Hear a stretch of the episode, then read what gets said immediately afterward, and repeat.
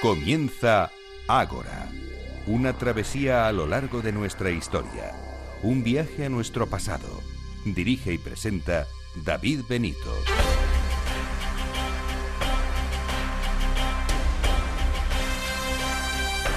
Muy buenas noches y bienvenidos a Ágora, la cita de Capital Radio con la historia. Aquí estamos un nuevo sábado en este Agora radiofónico en el que aprenderemos cosas nuevas acerca de nuestra historia. Muchos de ustedes estarán de vacaciones, así que como están relajados, les invitamos a que lo hagan aún más y disfruten de estos minutos de historia. Y los que están a punto de irse de vacaciones, pues mucho ánimo que todo llega.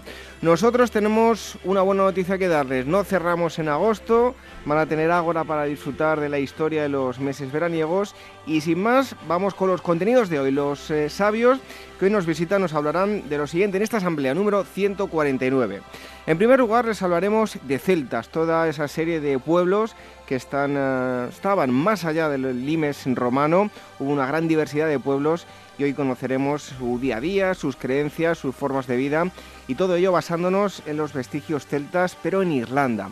Después contaremos con la presencia de Eduardo Cábana, director de la revista Despertaferro Historia Antigua y Medieval. Hoy nos va a hablar del rey Arturo, leyenda o realidad, luego lo veremos. Y en tercer lugar conocerán eh, una de esas vidas o varias de esas vidas de hombres buenos hombres que independientemente de su ideología actuaron con el corazón intentando ser lo más justo posibles. Además, como todas las semanas, Irene Aguilar nos dará su libro de la semana, tendremos también efemérides y la agenda, noticias y novedades literarias que nos las van a acercar Gisela Vallés y Manuel Campos de Metahistoria. Minutos cargados de apasionantes historias. ¿Nos acompañan?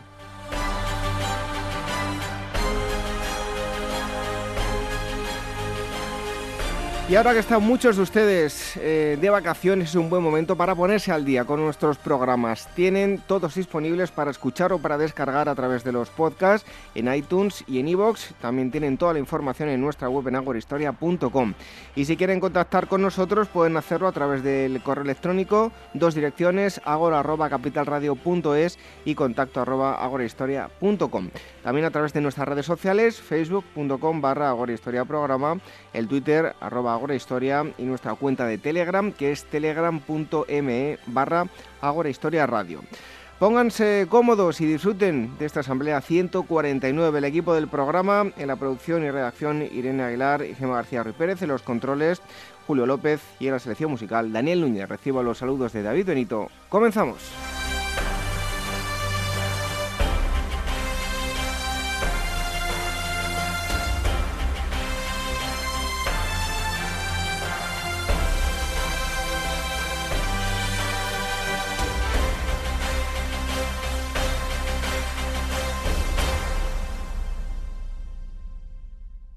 Capital Business Radio.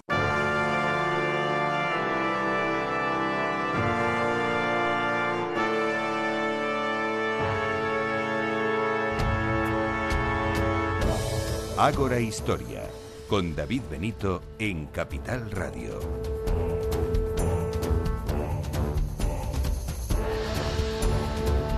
En los siguientes minutos les vamos a hablar de celtas. Yo creo que no siempre se ha hecho una buena divulgación del pueblo celta y ha habido unas eh, ciertas eh, confusiones en, varios eh, aspectos. Hoy les vamos a hablar de, este pueblo, este extenso cúmulo de, de, pueblos con Manuel Velasco, él es escritor y fotógrafo manchego que está afincado en Madrid, experto en vikingos y también ha publicado eh, Breve Historia de los Celtas con la editorial Nautilus. Manuel, muchísimas gracias por estar nosotros en, en Ágora. Encantado de que me hayas invitado y estar aquí ante, delante del micrófono. No siempre se ha divulgado bien en la historia de los celtas, ¿no? ¿Ha habido en ciertas ocasiones vinculaciones un poco extrañas? Eh, sí, prácticamente ha ocurrido con todos los pueblos porque falta, más que nada, falta documentación. Entonces, según se han ido descubriendo eh, lugares arqueológicos, la arqueología es lo que más ha hecho. A falta de, textos escritos, pues tenemos que contar con la arqueología. Entonces, no siempre ha estado disponible la información que ahora mismo tenemos. Em, bueno, eh, como decía, ha habido mucha confusión a nivel divulgativo, pero hay dos pueblos muy significativos, Hallstatt y la Tené. Eh, quiénes serán estos pueblos y qué es lo que va a definir a estas culturas. Bueno, a falta de conocer el origen exacto, que no lo conocemos, de, estos pueblos celtas, tenemos eh, Hallstatt eh, como primer foco del pueblo celta. Entonces, esto em, tenemos eh, la ciudad de Salzburgo actual, de allí en, Austria, eh, en los alrededores de esta ciudad, era, fíjate, se llama Salzburgo, es la ciudad de la sal. Pues las minas de sal de esta zona son los que dieron eh, prosperidad a este primer foco de pueblo celta. Que se pueden visitar hoy en día, ¿no? sí, algunas, yo he visitado algunas. Y hay también un pequeño museo cerca de Salzburgo dedicado enteramente a los celtas de esta región que, vivían a base de las minas de sal. Entonces, este les dio una enorme prosperidad les permitió comerciar con los eh, del norte, la gente del norte, los protoescandinavos se podía llamar, y la gente del sur, griegos y eh, griegos y los pueblos de itálicos, como los etruscos, los romanos todavía no, no habían llegado a la historia, estaban empezando. Entonces, eh, la sal servía tanto para curtir pieles como condimento, conservar la carne y el pescado, y fue tan importante, tan importante que hasta la palabra salario viene de la palabra sal. Luego tenemos un paso, mm, tres siglos después, eh, otro foco nuevo, ya con la edad de hierro, que es en la Tene, en, Suiza, en la actual Suiza, el, lago Neuchâtel. Entonces, aquí ya tenemos em, el avance, es el, uso del hierro.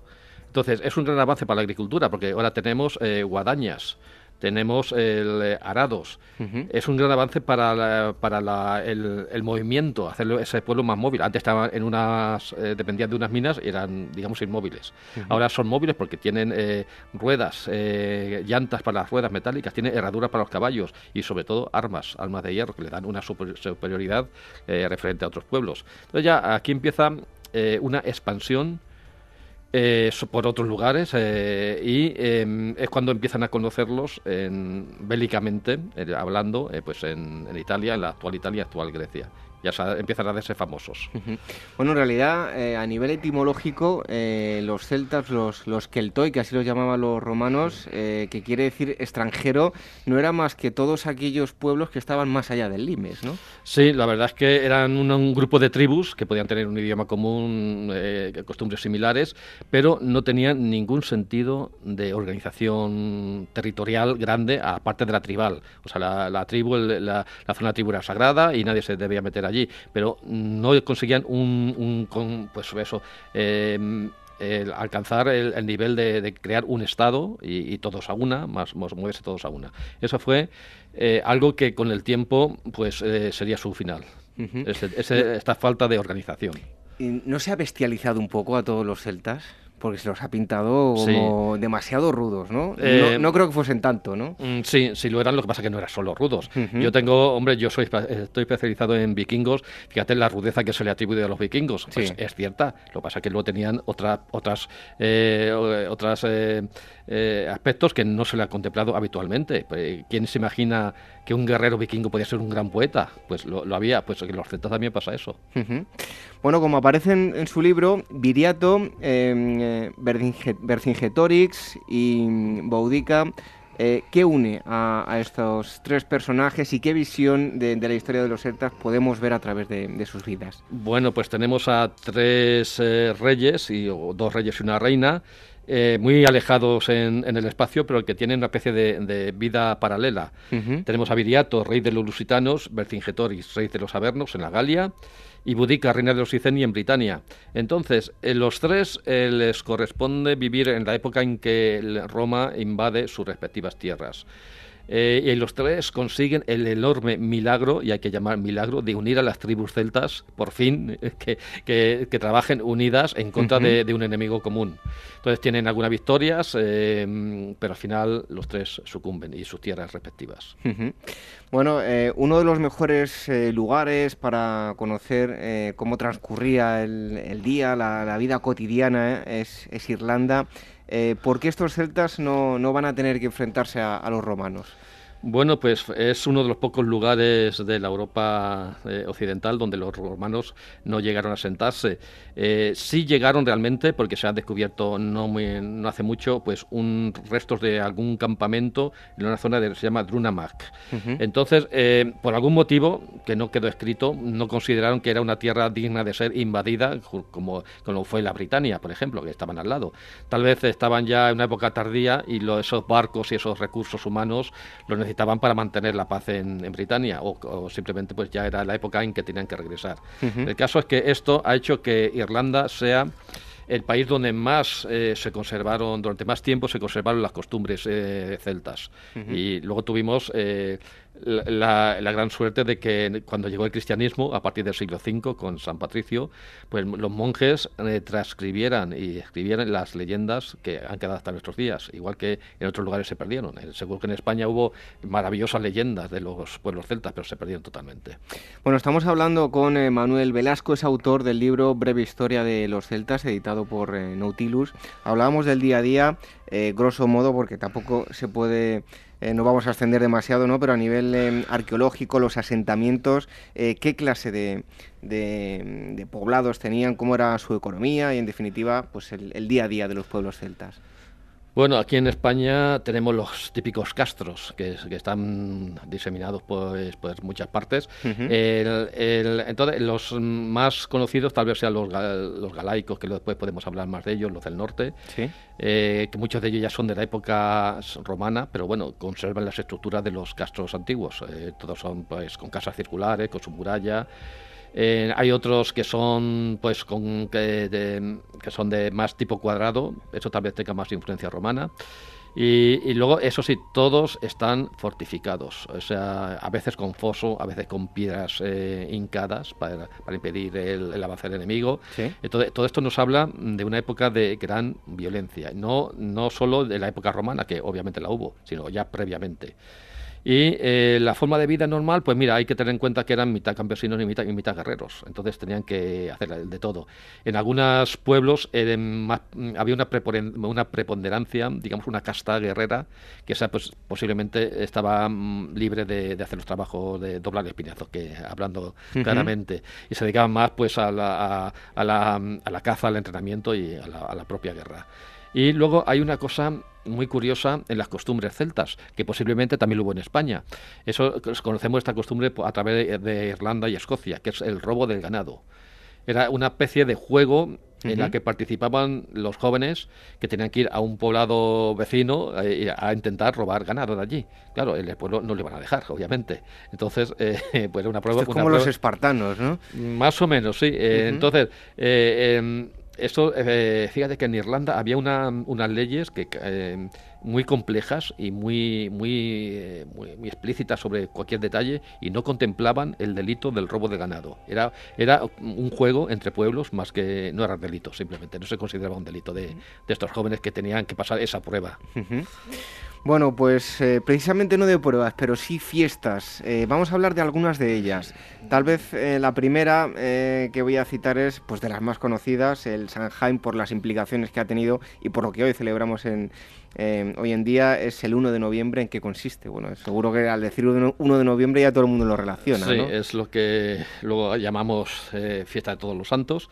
Bien, es lo mismo, el, significado. Y que ha terminado esto en Halloween. Eh, eso sí, desgraciadamente yo creo que habría que decir, ha terminado la fiesta de. Prostituyéndose, ¿no?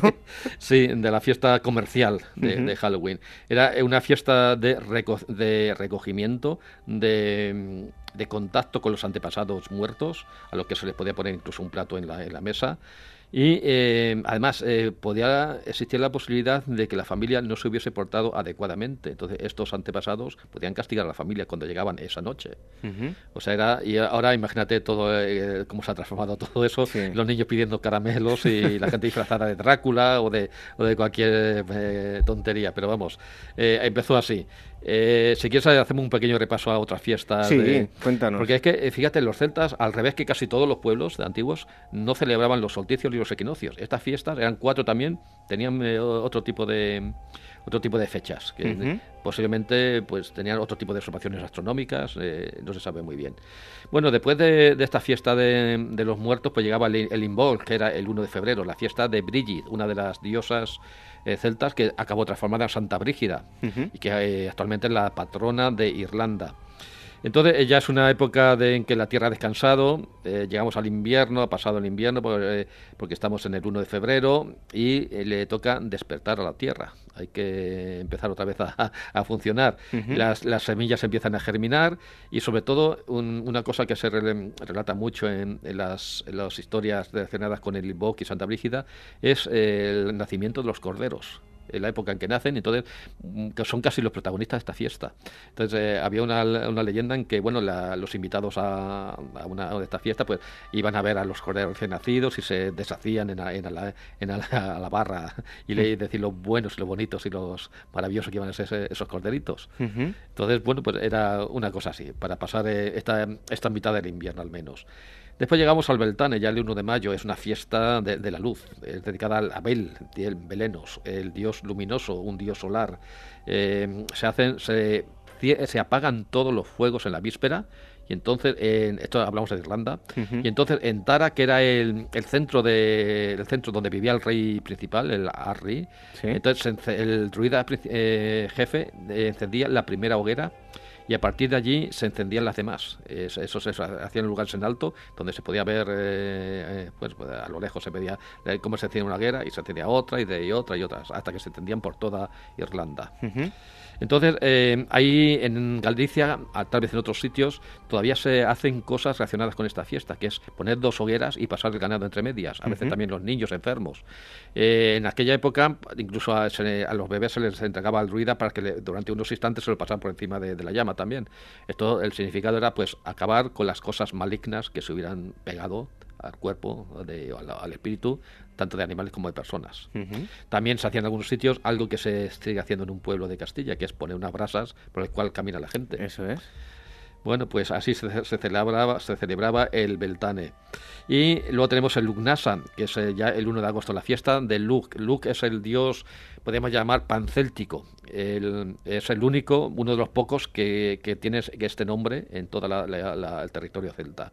Hay cantidad de ciudades con su nombre, como Lugo, para ir, sin ir más lejos. Y entonces eso tenía un culto pues muy extendido. En Irlanda se, había una fiesta especial en que era, eh, se, se puede decir que se dividía en dos partes. Una era carreras de caballos, con sus apuestas y, todo mucho jolgorio, y otro eran las bodas tailteanas, que se hacían por un año y un día. eran la forma más barata de casarse, hay que decir. Las dotes eran carísimas y entonces los que no tenían medios de, cumplir con esa dote y querían casarse, a pesar de así, pues iban a, este lugar y el, el, druida los casaba o los unía, mejor dicho, por un año y un día. En la fiesta siguiente volvían y entonces la pareja, si quería continuar con su, con su unión y ya refrendarla totalmente, pues caminaban uno hacia el otro y se abrazaban y bueno, pues ya eran marido y mujer. Si no, pues se daban la espalda y cada uno seguía su camino. Vaya, curioso, desde luego, el, ritual. Bueno, em, eh, precisamente, no de los matrimonios, pero sí, las mujeres, vamos a centrarnos en ellas. ¿Qué papel jugaban dentro de esta sociedad eminentemente guerrera? Pues eh, tenían unos derechos impensables en la sociedad de su época. Fíjate que estamos hablando de Grecia y de Roma, pues la mujer, mm, hombre, en Roma de luego ocupaba un puesto bajísimo eh, dentro de la escala social. Ah, hubo mujeres que destacaron, por supuesto, y a veces no muy positivamente pero el, eh, muchos eh, romanos se, se, eh, se, quedaron como muy escandalizados de que una mujer celta podía ser reina, guerrera, embajadora, druidesa, podía heredar, participar en la vida social, controlar sus propiedades, incluso pedir el divorcio. O sea, eran cosas que mm, pues, muy, muy fuertes para, para la época.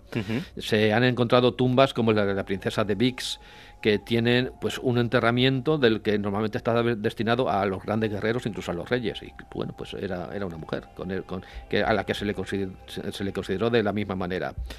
Entonces, eh, pues había, igual que había poligamia, pues también había poliandria en algunas tribus. Y eh, como hemos hablado, el derecho al divorcio. Pero mm, fíjate tú qué motivos podía tener una mujer para pedir el divorcio. Cuando el, el, marido era excesivamente obeso. Vaya. Eh, cuando le negaba relaciones sexuales cuando hacía un conjuro contra ella o, o cuando sacaba a relucir secretos de alcoba ante los demás para agraviarla. Bueno, eran unas mujeres muy avanzadas a su tiempo. Vaya, y fíjate que, como te he dicho antes, en el tema de los vikingos, eh, tenemos otras eh, mujeres con unas eh, un poderío referente a, la, Europa medieval de la época que bueno que ya que, hace hasta hace cuatro días no han recuperado eh, todos esos derechos. Bueno eran unas mujeres nunca mejor dicho de armas tomar desde luego.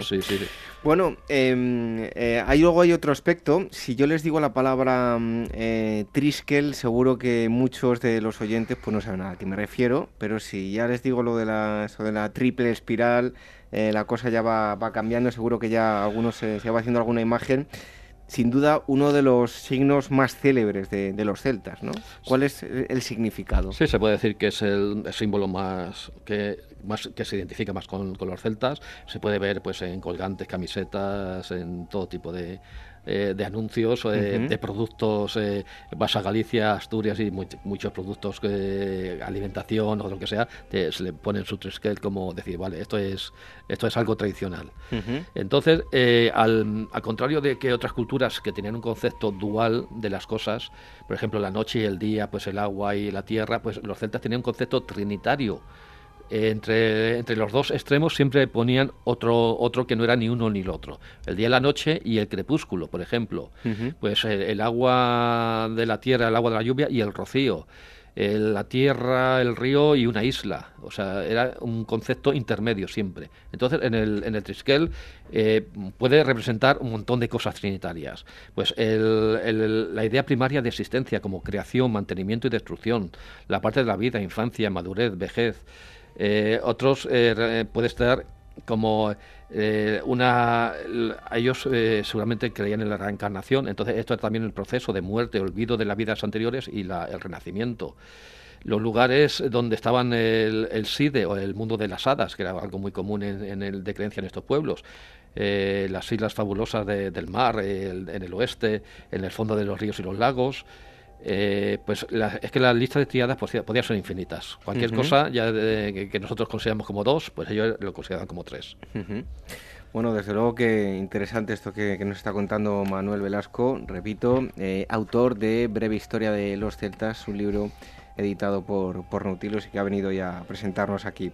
Bueno, en torno, en torno a la mm, cosmogonía de los celtas, ¿qué sabemos de, los dioses y, las diosas? ¿en, qué, creían ellos? Bueno, pues aquí mm, podemos ver la diferencia que había entre los entre las distintas tribus celtas, las mezclas que debió haber en su camino, mm, en sus migraciones, porque tenemos cientos, cientos, realmente cientos de nombres distintos para dioses de que son locales o de unas regiones muy determinadas. Entonces cumplen pues eh, las funciones típicas de fecundidad, de la guerra, los dioses de los bosques, de las aguas, de la, de la familia, pero con nombres muy muy distintos. Entonces, em, fíjate que hay ríos, todavía ríos europeos, como el Sena, el Danubio y el Nieper, que tienen nombres de diosas celtas, y así se, han, continuado. Y luego se realizaban rituales de lanzar eh, a esas aguas, pues por ejemplo, las armas del enemigo, del enemigo vencido. En el río también, también se, han encontrado muchas armas intactas, unas rotas y otras intactas totalmente, como homenaje a ese, a ese dios, a esa diosa de las aguas. Y luego cuando llegaron, se produjo ya la mezcla con el mundo romano, que respetaba las religiones eh, foráneas de los pueblos eh, que encontraba, pues entonces cuando empezaron a tomar eh, formas antropomorfas. Antes simplemente eran fuerzas de la naturaleza, no tenían una forma humana. para seguro, que un celta clásico consideraba como muy absurdo ver a un, dios representado como un dios o un hombre con todas sus, en todos sus detalles. Entonces tampoco había templos, el templo era el bosque al aire libre todo siempre. a veces al lado del agua, al lado de un gran árbol al que se le atribuían algún tipo de, um, de magia eh, de curaciones y cosas así. Y me gustaría también mencionar pues, algunos nombres típicos de, de la España céltica, de la España céltica, como Airón, dios de la muerte y del inframundo, Ataecina, diosa de la noche y de la muerte, Cándamo, dios del trueno y de la guerra, Endobelico, dios de los muertos y los oráculos, Navia, diosa de las aguas como puente al más allá, y Bailico, dios de la guerra en forma de lobo. Fíjate los conceptos, guerra, oscuridad, más allá, eh, muerte, pues estos eran dioses muy, muy de esta tierra. Y fíjate que los en, los, en, las leyendas irlandesas, a, lo que es la península nuestra, se le, da, se le denomina Macmor, la tierra de los muertos. Vaya. Yo tengo una novela histórica que se llama así, La Tierra de los Muertos, sobre este tipo de cosas. Eso en cuanto a las creencias, pero luego ahí está la figura del druida, eh, también muy importante. ¿Qué papel jugaba y, qué información nos ha llegado, pues, de alguna forma, eh, de los propios druidas y, bueno, ¿qué, fuentes son los que hablan de ellos? Vale, pues eran un elemento pues imprescindible la sociedad celta. En, los textos que escribieron los romanos sobre, sobre la Hispania no figuran druidas, entonces no se sabe si es que no había, que posible, no, yo no me lo puedo creer que no hubiese eh, gente que, que tuviese esta figura o que se les olvidó o qué. el caso es que eran, eh, pues, eh, practicaban los servicios religiosos, eran médicos, eran jueces, astrónomos, astrólogos, historiadores, y los que educaban a los jóvenes y daban eh, el consejo a los reyes. Una imagen típica era pues el, Merlín del rey Arturo, que era el consejero de particular.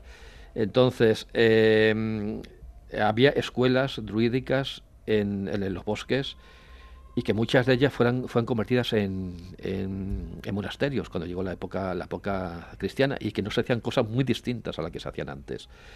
¿qué, hacían esta gente que así de manera especial? Pues bueno, se les ha atribuido pues lo que hacen los chamanes en cualquier en una sociedad pues que está en contacto con como en la naturaleza. Fabricar talismanes amuletos eh, eh, hacer exorcismos para quitar pues elementos espirituales negativos que se hayan pegado a la persona. Se, también se le atribuye pues el, poder provocar nieblas y tormentas para de cara al enemigo, por ejemplo, eh, hacer todo tipo de conjuros e incluso em, incluso eh, puede llegar a, a, contactar con los muertos para, para tener eh, pues cierta información, cambiar de forma es otra cosa que de, y, crear un manto de invisibilidad. Otra cosa que hemos conocido a través de, Harry Potter, pues muchas de ellas tienen que ver pues con lo que se sabe o lo que se sospecha o lo que se cree sobre los druidas. en todo caso era un, intermediario, ¿no? Entre el mundo, un mundo y, y, otro. Bueno, eh, hay eh, un, bueno, si, si, si hablo, mejor dicho, de ciclo mitológico, ciclo del Ulster, eh, ciclo de fin, ciclo histórico o de los reyes. ¿Qué consiste todo esto? Bueno, pues como he dicho antes, los eh, monjes irlandeses tuvieron a bien, hicieron muy bien además, con eh, transcribir las leyendas de sus antepasados, sin importarle que fueran tiempos paganos y que hablasen de pues otro tipo de dioses. Y entonces eso nos ha permitido conocer pues la, la historia, la mitología, las leyendas de este pueblo y eh, que están divididas, seguimos hablando de Irlanda, están divididas en cuatro grandes ciclos. Entonces, el, del mitológico pues habla de los viejos tiempos. Entonces está, por ejemplo, el libro de las invasiones, donde habla de los eh, distintos grupos que fueron llegando en la antigüedad a Irlanda, el último de los cuales procedía de España, justamente, los, los, hijos de Mil o Milesianos. El ciclo de Luster pues, se centra en el norte de, Irlanda, en esta provincia que entonces se llamaba Ulad, y sobre todo en el héroe Cuchulain. Eh, y el rey Conchobar, que son como, pues, y el druida Kazba, digamos, hay una, un trío que, que, está metido en todas las berenjenales de, esta época. Sobre todo es Cuchulain, por su figura de guerrero, eh, hijo además de un dios y de una, una humana, y que corre todo tipo de aventuras. El ciclo de Fion eh, y, su, y, su, extensión con el ciclo oceánico, que era su hijo, nos habla también de un guerrero, eh, también con cualidades especiales, y sobre todo nos da a conocer a la Fianna, que era una fraternidad, los Fianna o Fenid eran como una, una fraternidad de guerreros, que empezó siendo una especie de bandoleros a salta caminos para convertirse posteriormente eh, pues en, una, en un grupo muy especial que estaba al servicio de un rey y que estaba, tenía sus propias normas y que tenían que pasar unos eh, rituales muy fuertes los que, que querían participar en este grupo. Y bueno pues Fion fue seguramente pues su personaje más principal. Y después ya finalmente tenemos un ciclo histórico con eh, nos, estamos ya en la época de cristiana. Entonces ahí está la historia por ejemplo del Wilne Swinne o el frenesí de Sweeney que es un rey gaélico eh, con nombre con nombre gaélico que mm, eh, bueno, hizo algo contra, contra un, monje cristiano, un sacerdote, entonces este lo maldijo y se tuvo que recorrer toda Irlanda, eh, Irlanda convertido en un pájaro, yendo de árbol en árbol por todo el país. Entonces es una historia muy curiosa muy curiosa, pero que nos introduce ya en la última etapa de, estos ciclos históricos de, Irlanda. Bueno, eh, historias desde luego eh, curiosísimas, más allá de lo que habla la arqueología, pues tenemos muchos datos de este del pueblo celta, eso sí, como estamos diciendo, eh, centrándonos principalmente en, Irlanda. Em, si nos vamos, por ejemplo, aquí en el Museo Arqueológico, vamos a encontrar también piezas valiosas del, mundo celta, de su cultura material. ¿Qué objetos va a poder ver la gente así los, más llamativos? Bueno, pues nos vamos al MAN, como se llama ahora, ¿Sí? Eh, a la primera planta y a la sala 14, dedicada a pueblos preromanos de origen indoeuropeo, preceltas y celtas, todo este nombre. Bueno, pues allí vamos a tener la recreación del interior de un túmulo encontrado en la Osera, en Ávila, con todo el ajuar funerario, vamos a encontrar las terceras de hospitalidad, que eran, bueno, pues se han encontrado muchas eh, y eran pues unos objetos muy importantes porque ya marcaban pues amistad entre pueblos, entre personas y cosas así, y se cada uno, cada parte se quedaba con, con una, una de estas partes eh, que eran, eran similares, con escritura. También vamos a ver pues un dibujo en, el que se muestra como un guerrero muerto es colocado en una montaña con sus armas, esperando que las, las aves carroñeras lo descarnen y después irán a recoger esos huesos para enterrarlo de manera adecuada como un guerrero también con sus armas y todo esto. Eh, bueno, vamos a, ver, eh, como en todos los museos arqueológicos, muchas armas. Vamos a ver muchos torques, que era, era un, adorno, como una pieza de collar eh, rígido, que, era un distintivo de la nobleza. El collar de la sacerdotisa del sol, que es un, pues un objeto puede ser único, con, formando con pequeños objetos en forma de sol y de luna. Y al final pues veremos unos cálatos, que son unas vasijas de barro que tienen influencia ibérica y con tienen unos dibujos mostrando el árbol de la vida rodeado pues de todo tipo de animales y aves y peces. Bueno, Manuel, nos salimos ahora del MAN, continuamos hablando de esos pueblos. Em, aquí nos vamos a centrar en la península ibérica. Carpetanos y betones. ¿Quiénes eran y en qué zona geográfica se mueven? Bueno, ya que estamos en Madrid, los pueblos mm, mm, celtas más cercanos eran los carpetanos y, los betones un poquito más al norte, ya en, la zona de Ávila. Bueno, pues eh, fíjate que hace en los años 60 y 70 se usaba mucho la palabra carpetobetónico. Era pues como y se usaba como una algo como el español recalcitrante, como el chauvinista francés, alguien que muy, eh, muy afianzado en las tradiciones. y, y, poca gente sabía que estaban hablando de carpetanos y betones, unidos en una palabra. bueno, pues eh, los carpetanos estaban eh, por Ávila, Cuenca, Guadalajara, Madrid y Toledo. Tenían ciudades muy importantes, como Alcalá de Henares, la propia Toledo y Consuegra. Entonces, eh, estos seguramente fueron los primeros eh, celtas, pueblos celtas, en pactar con los romanos cuando llegó la, primera invasión. Hasta tal punto que Viriato, viendo que ellos eh, alimentaban más o menos voluntariamente a los romanos, pues llegó a invadirlos y a, arrasarlos, justamente para evitar este, esta, entrega de, alimentos para los romanos. Entonces, estos tenían unas casas alargadas, eh, al contrario de las casas redondas de otros castros celtas. Entonces solían tener eh, una especie de, extra, una, estancia extra que podía ser un taller y tienda, porque esta gente eran muy buenos ceramistas y era la, su fuente de, intercambio y de ingresos en aquella época. Entonces, luego los betones, pues eh, estos eran como los más guerreros, la tribu más guerrera posiblemente. Entonces, igual que eh, casi todos los pueblos, pues eran ganaderos, eran agricultores y aparte tenían su, parte militar, su parte guerrera. Esto era más, más guerrero que otra cosa. Entonces, lo que hacían era, pues al modo de los mafiosos eh, actuales, era proteger a otros pueblos a cambio de que éste los alimentase. Era como les cobraban impuestos revolucionarios o algo así y lo mantenían. Los celtíberos, mezcla de pueblos íberos y otros del Valle del Ebro, ¿cuáles podemos decir que eran sus rasgos principales? Bueno, pues hay tres rasgos, que es la cerámica, que tiene unos motivos ornamentales muy diferenciados, el uso de la moneda, ya no es el trueque de producto por producto, ya hay monedas y, sobre todo la adopción de la escritura ibérica. Entonces es una cosa extraordinaria esto último. O sea, ningún pueblo de Centro Europa de Britania utilizan la escritura. En Irlanda utilizan la, el Ogam, pero en, es en textos muy, muy excesivamente cortos, tal vez, en piedras. Eh, tal vez se usaban en otros materiales que eran eh, más perecederos, pero no, eh, no hubo estos textos tan grandes como los lo que se han encontrado aquí en, Celtiberia. Sobre todo el bronce, los bronce de Botorrita, que se exhiben actualmente en Zaragoza, que son las placas pues, de bronce con unos textos em, extensos, muy extensos.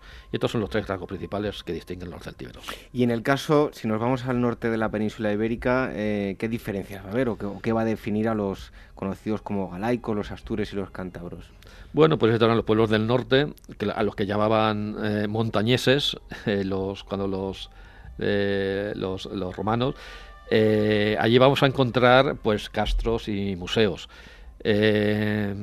los primeros en caer fueron los galaicos. Entonces, los castros que vemos actualmente ahí no se sabe exactamente qué, tipo de gente vivió, si eran los, los galaicos antiguos, que se parece que fueron exterminados por, por Julio César, justamente una de sus campañas. Posiblemente se trajo hasta allá eh, otros restos de otras tribus más o menos eh, a medio a exterminar y ahí se, fueron juntando todos. Entonces vamos a encontrar castros como el de Santa Tegra, eh, al lado de, de, la Guardia en Pontevedra, eh, en, un en un lugar eh, maravilloso en alto que desde allí se, por un extremo ves la frontera con Portugal formada por el Miño y por otro lado ves el mar, por otro lado pues un valle lleno de, de campos de cultivo entonces es un, lugar ideal y además te tiene un pequeño museo con los eh, parte de los restos que se han encontrado allí en, este. Además es un, es un resto arqueológico arqueológico que está vivo. Todavía hay arqueólogos trabajando y encontrando cada vez nuevas cosas. Igual que hay otros castros que ya bueno pues eh, se supone que ya se encontró todo lo que eh, lo posible que se podía encontrar. Este eso todavía sigue vivo. Y lo mismo pasa con el de Viladonga en cerca de Lugo, donde todo, también el año pasado vi cómo los arqueólogos siguen trabajando allí. Entonces, eh, en estos pequeños museos pues se van a encontrar elementos pues, muy comunes, las armas, cerámica, torques, eh, eh, en barco, hay un barco de cuero, eso es, está en el Museo Arqueológico de La Coruña. o estos barcos eran los típicos de los celtas, en, Irlanda los llamaban currax, eran un armazón de madera y revestido de cuero y con eso podía hacer una navegación de cabotaje. Entonces se supone que con un barco de ese tipo se pudo hacer la, esa migración antigua de los milesianos o hijos de mil desde, desde Galicia hasta Irlanda. Bueno, y ahora que nos está haciendo recomendaciones, yo, em, para todos aquellos, oye, tal vez tenemos oyentes que se están pensando en hacerse un viaje por Europa y por qué no, eh, seguir los, los vestigios de, los celtas en, en Centro Europa. A nivel arqueológico, ¿qué recomendaría? Para que visitasen y disfrutasen de, la cultura celta, aparte de las minas de, de Hallstatt.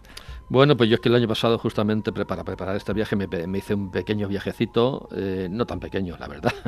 y entonces pasé por Stuttgart, eh, un pueblo cercano que se llama Hosdorf, donde hay una tumba del príncipe que es, eh, pues se encontró intacta con muy lujosa y que entonces ha hecho una reproducción a escala de, esta tumba y luego pues aparte los, la exhibición de, todo lo que había allí. El, esto que te contaban de Hallein, cerca de, de, Salzburgo, aparte de ver una mina de sal, también tiene un pequeño museo en esta ciudad eh, donde se recrea el tipo de vida de, los mineros, de, la sal, de, pues qué tipo de ropa, qué tipo de calzado. Hay un zapato, algunos zapatos que se han encontrado intactos, qué tipo de picos usaban, eh, ese tipo de cosas. Después damos un salto a las Islas Británicas entonces, ahí hay tres museos eh, esenciales: el Nacional de Irlanda, el British Museum, donde el año pasado justamente me coincidió una exposición especial sobre celtas, enorme, con todos los grandes objetos que se pueden ver en cualquier libro sobre, sobre los celtas. Y finalmente el Museo Nacional de Escocia, donde hay una sala que, bueno, yo ya la he visto como un par de veces, mm, sería mi favorita, donde se mezclan los eh, objetos de escotos, que eran los eh, descendientes de los irlandeses que llegaron a Escocia, los pictos, que eran los, digamos, los más antiguos eh, habitantes de, Escocia, y los vikingos, que, bueno, pues tuvieron en la periferia, la dominaron durante un tiempo, y sobre todo las islas, Orcadas, Shetland, las Hébridas, y donde por se pudo conservar más, más allá de la era vikinga, pues el tipo de vida vikingo. Bueno, pues ahí tienen un itinerario bastante apetecible para, para hacerse ¿Y qué es lo que tienen que hacer? Pues yo les aconsejo que si quieren hacer un viaje de este tipo, pues acompañen, lo pueden leer antes y durante, bueno, también después, ¿no? Pero es una buena guía de viaje. En breve historia de los celtas, el autor es eh, Manuel Velasco, que ha estado con nosotros, su libro editado por Nautilus. Muchísimas gracias por habernos dado esta pequeñita clase de, de celtas. Me ha encantado haberlo hecho. Un fuerte abrazo. Vale, hasta la próxima.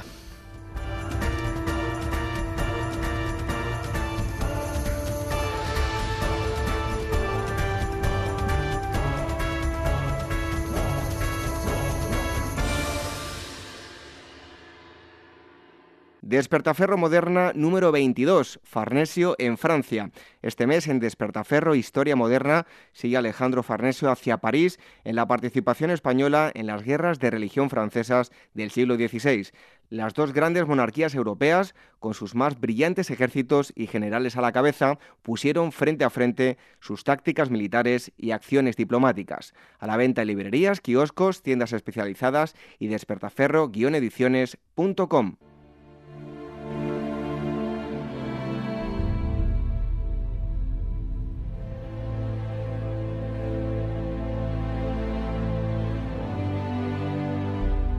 ¿Quieres que hablemos de algún tema en concreto? Escríbenos y dinos qué te gustaría que tratásemos en el programa. Contacto arroba agorahistoria.com y agora arroba capitalradio.es.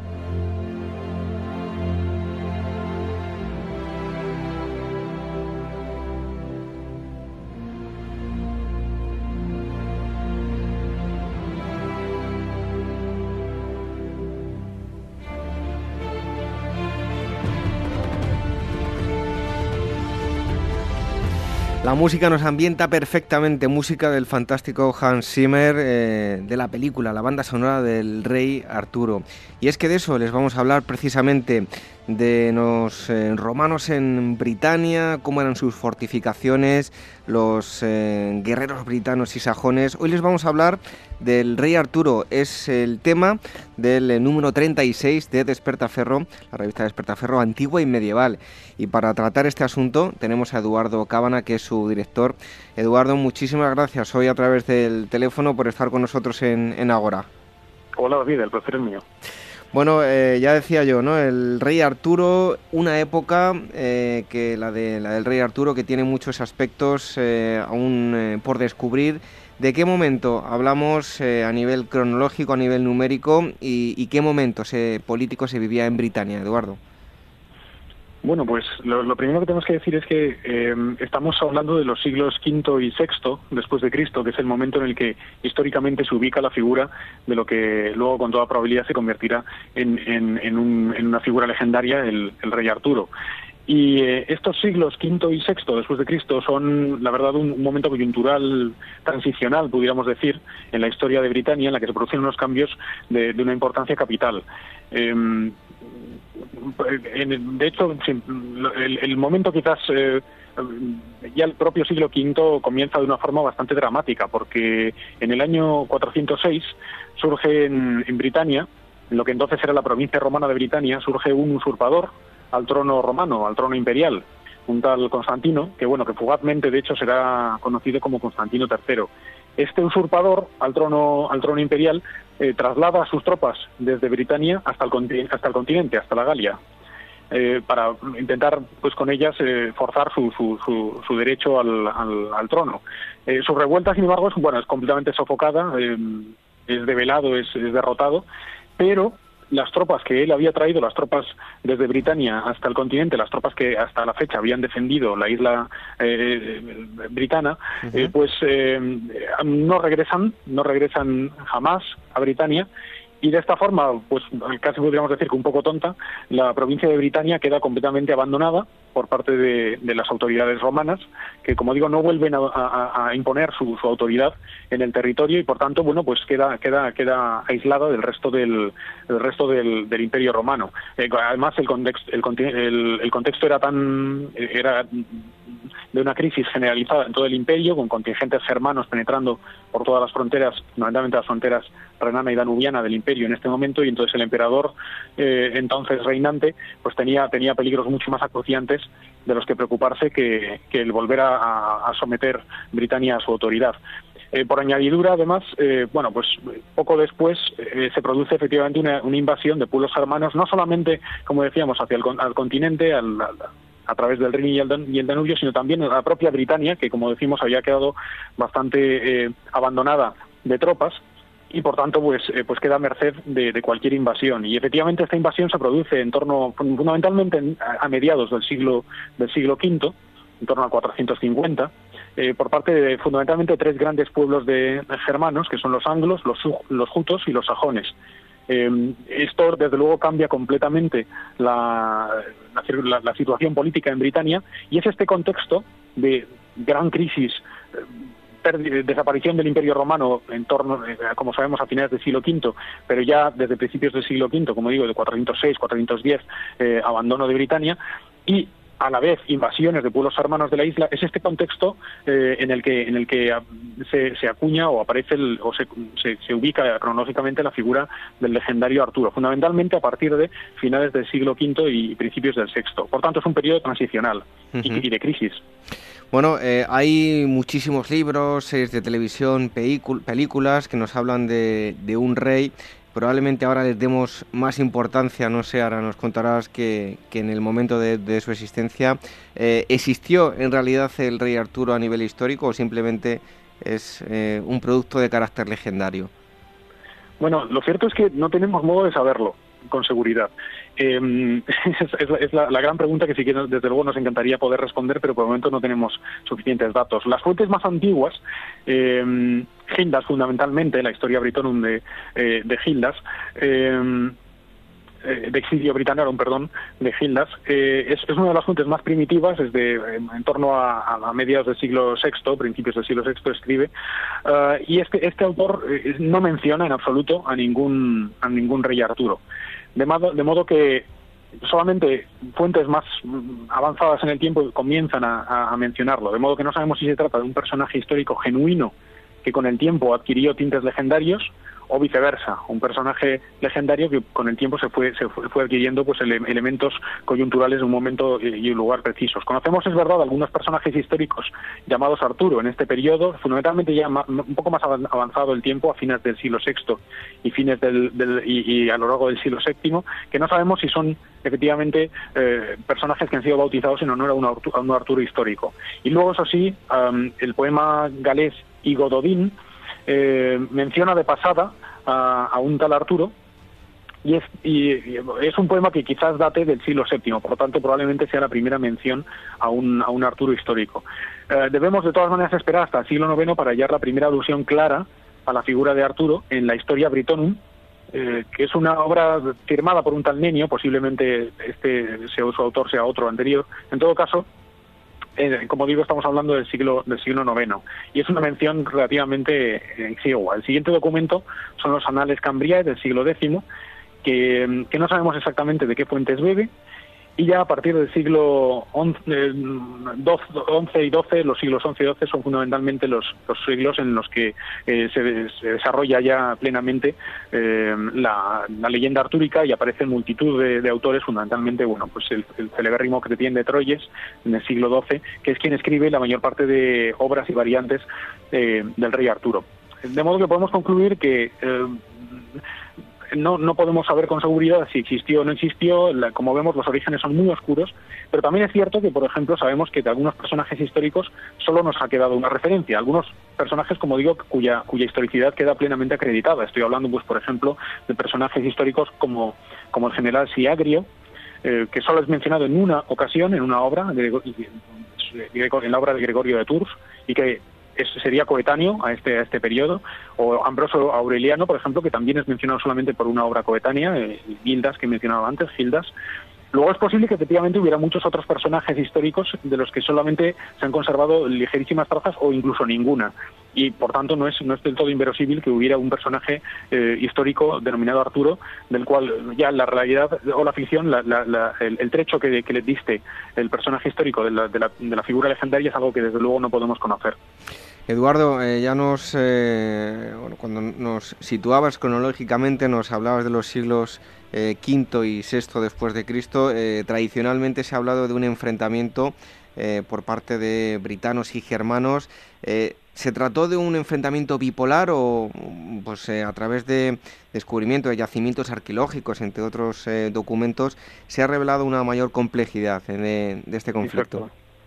Sí, esa es una pregunta excelente, de hecho, porque efectivamente es, es, precisamente en ese campo en el que se han dado algunos de los mayores avances, porque, como bien dices, tradicionalmente se había considerado que la realidad de estos siglos V y VI en Britania sería esencialmente bipolar, dos grandes eh, culturas, dos grandes eh, eh, pueblos enfrentados uno, uno frente al otro, y también se consideraba que la teoría, conforme a lo que se conoce como hipótesis del frente, frente de avance, se consideraba que los, que los pueblos germanos irían avanzando poco a poco desde la costa, la costa eh, donde, donde tomarían cabeza de puente, donde, donde, donde arribarían, eh, avanzarían poco a poco hacia, hacia, hacia el occidente, eh, dominando progresivamente toda la, toda la isla de toda Inglaterra fundamentalmente Em, no tanto Escocia ni, Irlanda, pero sí, pero sí Inglaterra. y también se consideraba que eran dos, dos grupos culturales eh, completamente opuestos. Por un lado, los britanos romanos, que se consideraba que serían cristianos y con una fuerte herencia cultural romana, que se quedarían a la defensiva, y por otro lado, pues los sajones, que serían eh, invasores y, em, por otro, y culturalmente, bueno, pues bárbaros y, de credo pagano. Ahora, ahora por el contrario, eh, las más recientes investigaciones tienden a, ver la realidad desde un punto de vista un poco más, a matizarla y, además y a considerar que probablemente fuera una realidad bastante más compleja. Por ejemplo, esta visión bipolar del contexto eh, se cree hoy en día que es más bien consecuencia de la lectura acrítica de las fuentes literarias. Las fuentes literarias, en su mayoría eh, bueno, revelan datos interesantes sobre este periodo, pero en su mayoría son fuentes que son muy posteriores a los hechos narrados y por tanto, bueno, pues, pues hasta cierto punto inseguras. Y además son, en la mayoría de los casos, por ejemplo, hablábamos antes de Gildas, son muy simplificadoras de la realidad y, por supuesto, moralizantes en la mayor parte de los casos. Son, son eh, narraciones que, bueno, que tratan de presentar la invasión germana de, Inglaterra como un castigo divino y por tanto bueno pues intentan intentar representar una, una realidad que, que, encaje dentro de su dentro de su, la función moralizante de estas de estas eh, historias y por tanto no son verdaderamente historias desde el punto de vista científico de modo que tenemos que tomar con pinzas lo que nos dicen estos autores eh, altomedievales. Por otro lado además si comparamos eh, los datos que tenemos de la Britania del periodo, que son escasísimos, pero si comparamos eh, la, posible realidad que hubiera en la Britania del periodo con la realidad que, conocemos del, resto del continente, fundamentalmente de la Francia del periodo y en general mm, eh, del continente de este mismo periodo, es muy interesante porque vemos, sabemos mucho más del continente en este mismo periodo, en los siglos V y VI, y la realidad que vemos en el continente es completamente diferente a esta tradición bipolar. lo que vemos en el continente, en cambio, es una situación bastante más compleja, en la que se da una hibridación interesantísima entre las élites de estos recién llegados germanos y las élites de los britanos romanos, o perdón, en este caso eh, franco-romanos, galo-romanos o eh, italo-romanos, etcétera, los, los, romanos que, encontramos en las distintas provincias ahora invadidas por, por pueblos germánicos. Eh, por tanto, hay una hibridación entre las élites y una situación muchísimo más compleja en la que en ocasiones germanos luchaban contra germanos, romanos contra romanos y se producían alianzas entre guerreros o líderes germanos junto con élites eh, romanas frente a otros grupos de germanos aliados a su vez con romanos. Por tanto, una situación no, no estrictamente bipolar, sino bastante más compleja.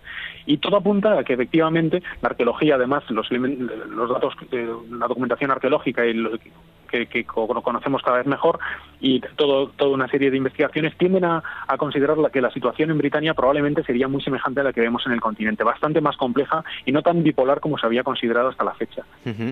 Em, Eduardo, la Britania romana eh, va, a sufrir, va a sufrir bastantes ataques, se van a ver obligados a, protegerse de una manera muy, muy efectiva. Eh, bueno, fortificaciones fuertes, eh, ciudades rodeadas por una muralla. ¿Realmente fueron tan bueno, potentes defensivamente hablando? Bueno, lo cierto es que lo, que tenemos que comprender es que estamos hablando de un periodo, como definía hace un momento, de una terrible crisis política. Y, esto y este tipo de crisis políticas, naturalmente, pues producen a su vez un, retroceso en, las fórmulas políticas que, bueno, pues que devienen bastante más simples.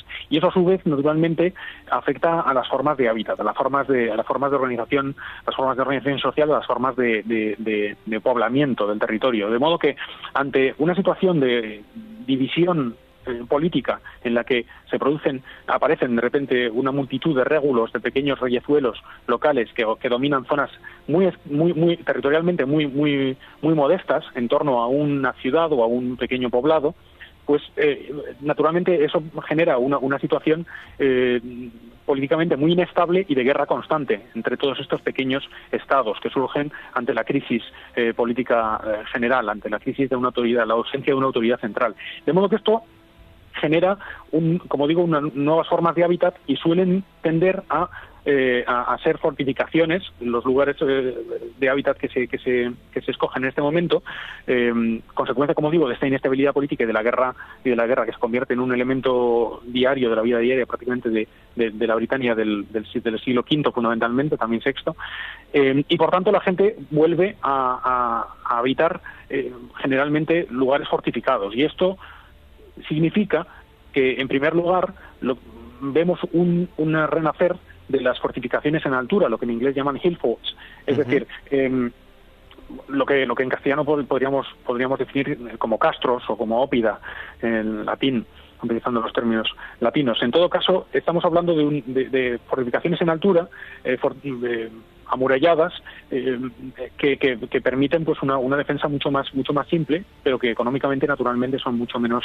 rentables. Pero en este contexto de inestabilidad pues es, es la única la única solución viable. Así por ejemplo pues conocemos muchos casos en la Britania del periodo eh, como Traprain-Law Dinas Powys una, una enorme multitud de, de yacimientos que son de este estilo colinas fortificadas. Luego también otro modelo de fortificación que también eh, se pone bastante, se populariza bastante en este momento son las llamadas fortificaciones en acantilado, que es en acantilado frente a la costa, en aquellos lugares que, que, contarán con una defensa natural muy potente por los propios acantilados. Y así, por ejemplo, bueno, en este, de este tipo de fortificaciones destaca el caso de Quintagel, que es una península que se, proyecta hacia el mar y que se une con el, con, el resto de la isla, con el resto de Inglaterra, por una por un pequeñísimo eh, pasillo.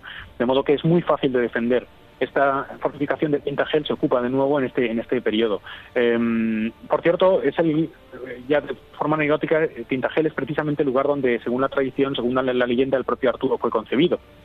Luego también tenemos eh, el caso de las ciudades romanas, que existían ya en el periodo anterior, en los siglos I a IV, y que ya desde el siglo III, bueno, merced a la, a la, mayor crisis eh, eh, social y política que, que, vive, que vive el Imperio Romano en ese momento, eh, fundamentalmente política, intestina, eh, ya se empiezan a murallar en el siglo III después de Cristo y en este periodo, ya siglos V, VI, pues sirven perfectamente como excelentes eh, centros de poder para muchas, muchos de estos régulos que venía diciendo, estos pequeños reyezuelos locales, tanto tanto sajones como britanos romanos. En un caso, por ejemplo, en Roxeter, eh, se ha descubierto arqueológicamente la reutilización de las termas, de los baños romanos, eh, transformados en un palacio, en un verdadero palacio, para uno de estos pequeños eh, reyezuelos locales de la época de, lo que los ingleses llaman edad, eh, eh, edad oscura, los siglos V y VI.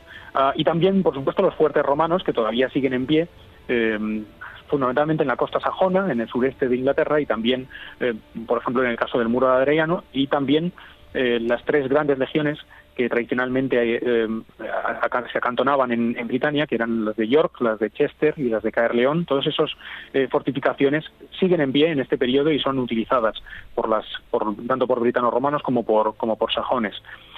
Y en general, algunos detalles interesantes que sí que también podemos, podemos añadir es el hecho de que los anglosajones, curiosamente, parece que no, construyen nuevas fortificaciones, sino que aprovechan las, las preexistentes. Muchas de ellas, como digo, estaban en pie y en general, pues como veo, como vemos, se, produce un retroceso de las formas de hábitat a, pues a modelos más primitivos. Algunos de ellos, precisamente, hablaba antes de Traprain Law, algunos de ellos ya habían sido ocupados en la edad del bronce, por tanto, y en la edad del hierro medio y final.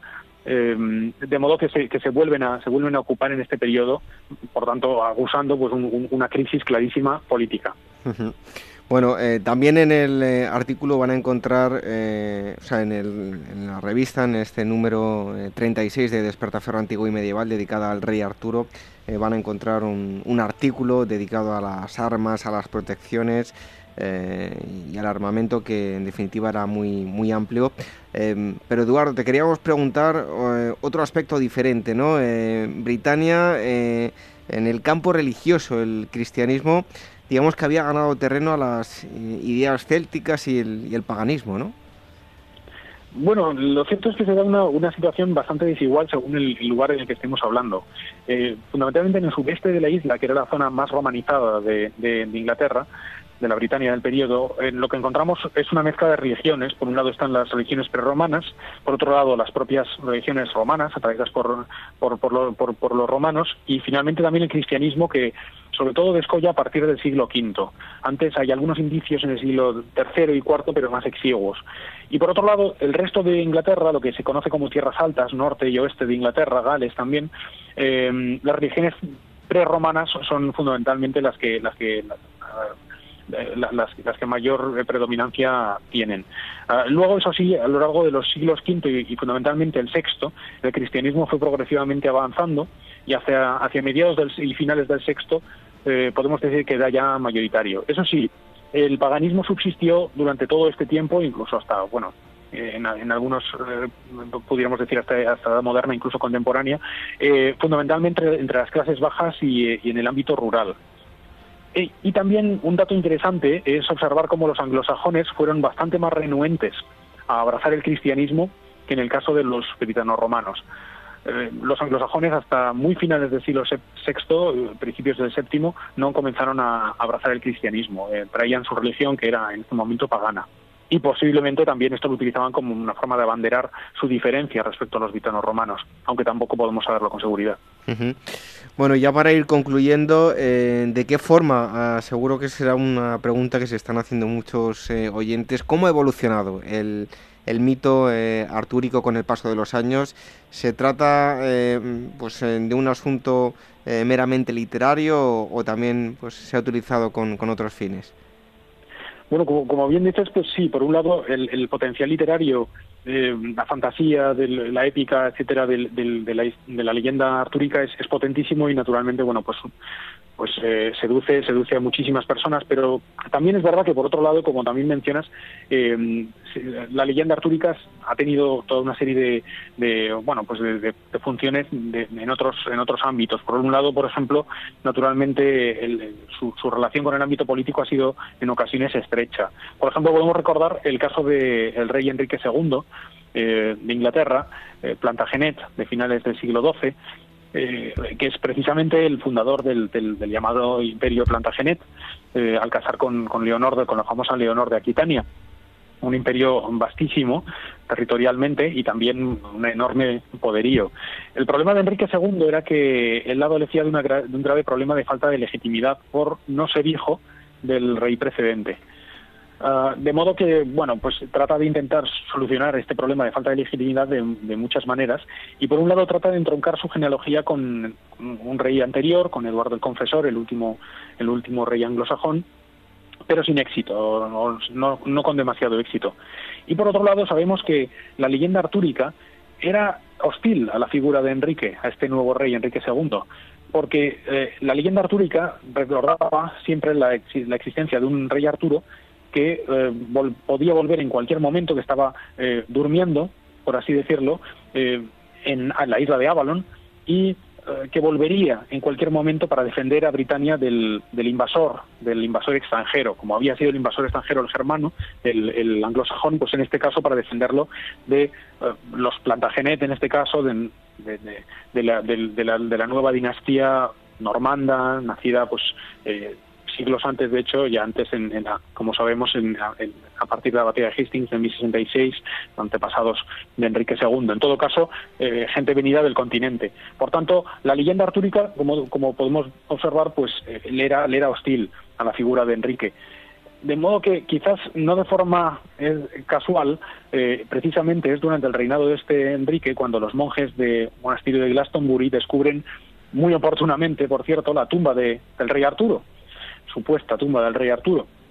Esto tiene un valor político interesante porque pone fin a las esperanzas de los britanos en el regreso de este mítico rey, que como decía permanecía dormido para, para regresar en el momento necesario y defender defender la isla de los de los, de los invasores extranjeros.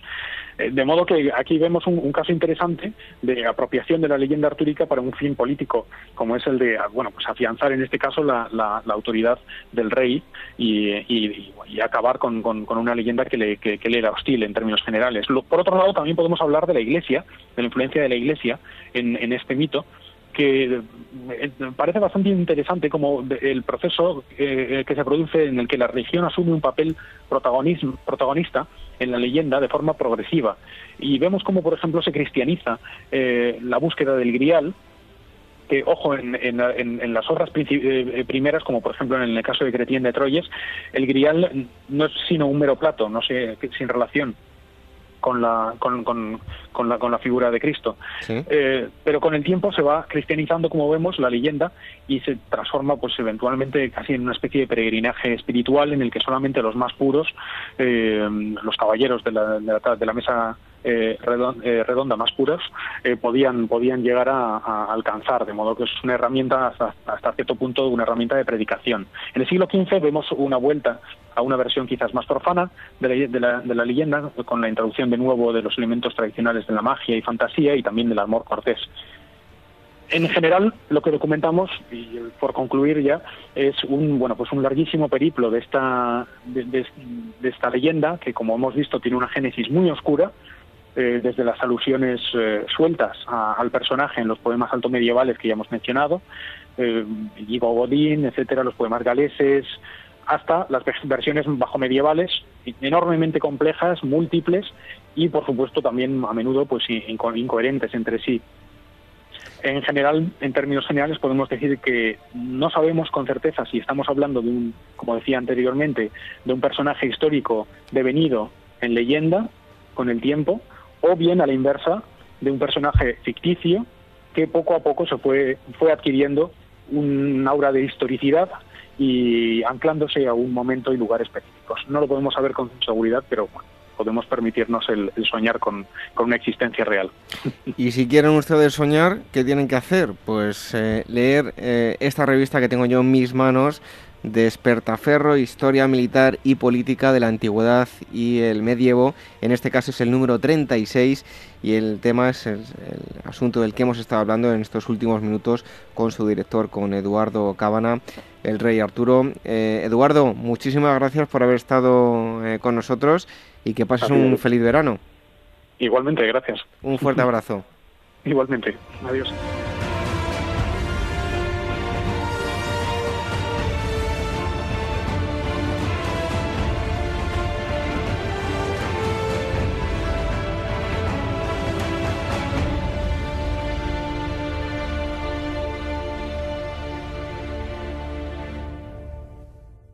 Viaja a los presidios españoles en el norte de África con despertaferro especial número 5, Los Tercios en África, donde los soldados de los tercios defendieron las posesiones y los intereses de la monarquía hispánica frente a turcos, piratas y tribus norteafricanas en un medio geográfico hostil que dieron lugar a un peculiar conflicto. A la venta en librerías, kioscos, tiendas especializadas y despertaferro-ediciones.com.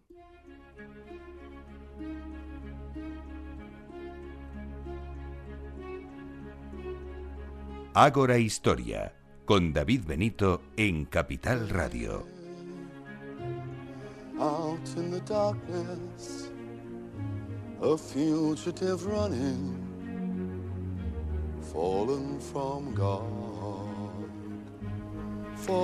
Es que me quedo aquí escuchando la música, digo, a este paso no damos paso a Irene. quedamos aquí escuchando la música, la banda sonora de Los Miserables. Irene, buenas noches. Buenas noches. Hoy nos vas a hablar de Isabel Presley. No, perdón, de Mario Vargas Llosa, que nos trae aquí un, ¿Qué nos traes hoy, Irene? Traemos eh, La tentación de lo imposible de Mario Vargas Llosa. Eh, la editorial es eh, Alfagara. Pues bueno, cuéntanos. bueno, pues eh, bueno, como ya has introducido, Jorge Mario Pedro Vargas Llosa, eh, bueno, conocido como Mario Vargas Llosa, es un, es un, escritor peruano que adquiere la nacionalidad española en 1993 y bueno, eh, para mí es uno de los de los literatos eh, más versátiles que, que, hay ahora, ¿no? Porque en, su, en su haber pues hay ensayos, novelas, eh, además también de muchísimos premios como el Premio Nobel de Literatura en 2010, el Cervantes en el 94, el Premio Leopoldo Alas en el 59, Biblioteca Breve, en fin, una, una lista de, de premios eh, interesantes. Pero a mí lo que más me gusta es que em, se ha, se, ha movido por tanto novela como ensayo, como es el caso del libro que traemos hoy, pero también crítica literaria y periodismo. Entonces tiene un dominio de, la, de la, palabra y del análisis muy interesante. Incluso también eh, tiene varias eh, novelas que se han llevado eh, al cine, son como Pantaleón y las visitadoras y La fiesta del, Chivo. Bueno, pues eh, cuéntanos eh, acerca de Víctor Hugo. Sí, pues eh, este Víctor Hugo, o Víctor Hugo más conocido, pues nace en 1802 en París y fue un poeta, dramaturgo y novelista romántico francés y se le considera uno de los más importantes novelistas de la lengua francesa y además de eso también fue un político intelectual muy comprometido con la literatura y la política del siglo XIX y escribe, es el autor de, Los Miserables, en 1800, eh, que se publica en 1862 y eh, cuya obra pues luego se hizo el musical y, la película de, la, bueno, de la cual estamos escuchando la, banda sonora.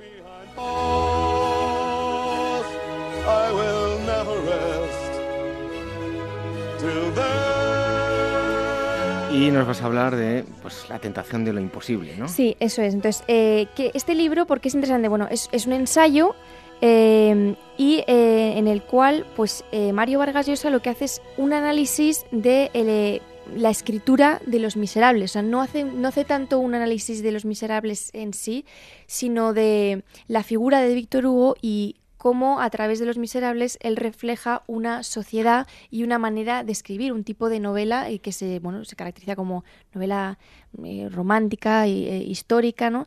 Y pues es interesante porque Mario Vargas Llosa aquí hace a la vez de escritor, pero también de, lector, ¿no? Entonces tiene, tiene una parte de análisis de, Los Miserables, de los personajes de Los Miserables, de la comparación entre las situaciones que se viven en Los Miserables con eh, el París de, Víctor Hugo, del siglo, principios del siglo XIX, pero a su vez también él aporta, eh, eh, Mario Vargas Llosa aporta ideas y detalles sobre eh, cómo escribir, sobre la escritura en sí, sobre la literatura, ¿no? Son, son reflexiones casi eh, meta, metaliterarias en el libro, por eso Bueno, deduzco que hay que leerlo tranquilo, ¿no? No es una lectura que diga, venga, me voy en el metro y me leo el libro del tirón. Claro, no, no es una lectura, no, no es ficción, no es novela histórica, es una reflexión sobre, eh, sobre una novela y sobre los pasos de, de cómo escribir una novela que está basada en una época histórica que es la de que es la de Víctor Hugo, pero está increíblemente interesante por esa mezcla, esa dualidad entre el Mario Vargas Llosa,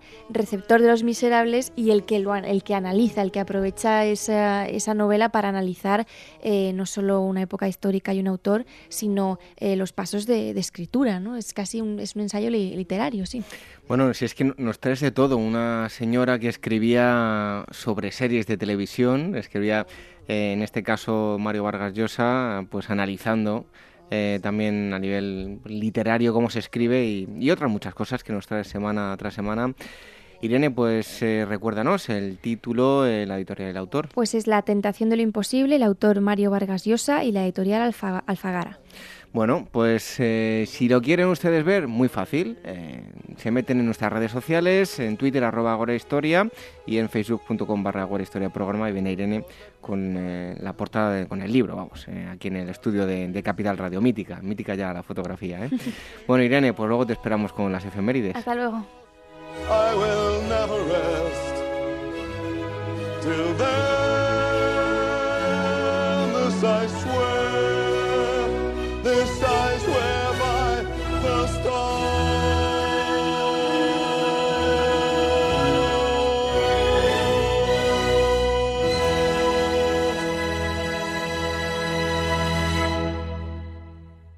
¿Sabes cuál es el mejor dial para escuchar Capital Radio? Tu móvil. Ya tienes disponibles las versiones de iOS y Android de Capital Radio. Y si quieres escucharlas en tu coche, lo tienes muy fácil. Empareja el Bluetooth de tu coche con tu móvil o tableta, entra en la app de Capital Radio y ya lo tienes. Escucha Capital Radio en digital. Y si te preguntan qué escuchas, no lo dudes. Capital Radio.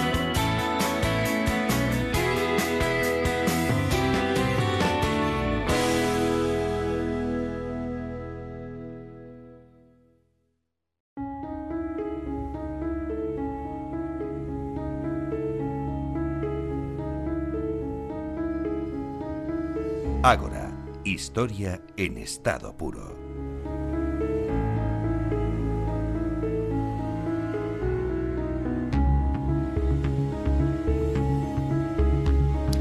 Les invito a que viajen con nosotros a la Guerra Civil Española, pero lo vamos a hacer de una forma eh, muy peculiar. Tengo eh, en mis manos un libro con una portada muy, muy significativa y ya les decía que vamos a hacer un viaje un tanto especial porque no les vamos a hablar, al menos no van a, no van a ser los protagonistas un bando ni otro, sino que sus historias van a ser las eh, protagonistas. Algunos hombres buenos.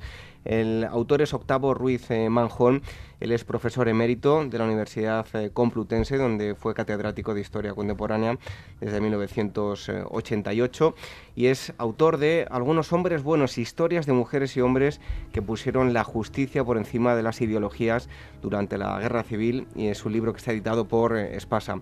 Octavio, muchísimas gracias por estar con nosotros. Bienvenido ahora. Encantado.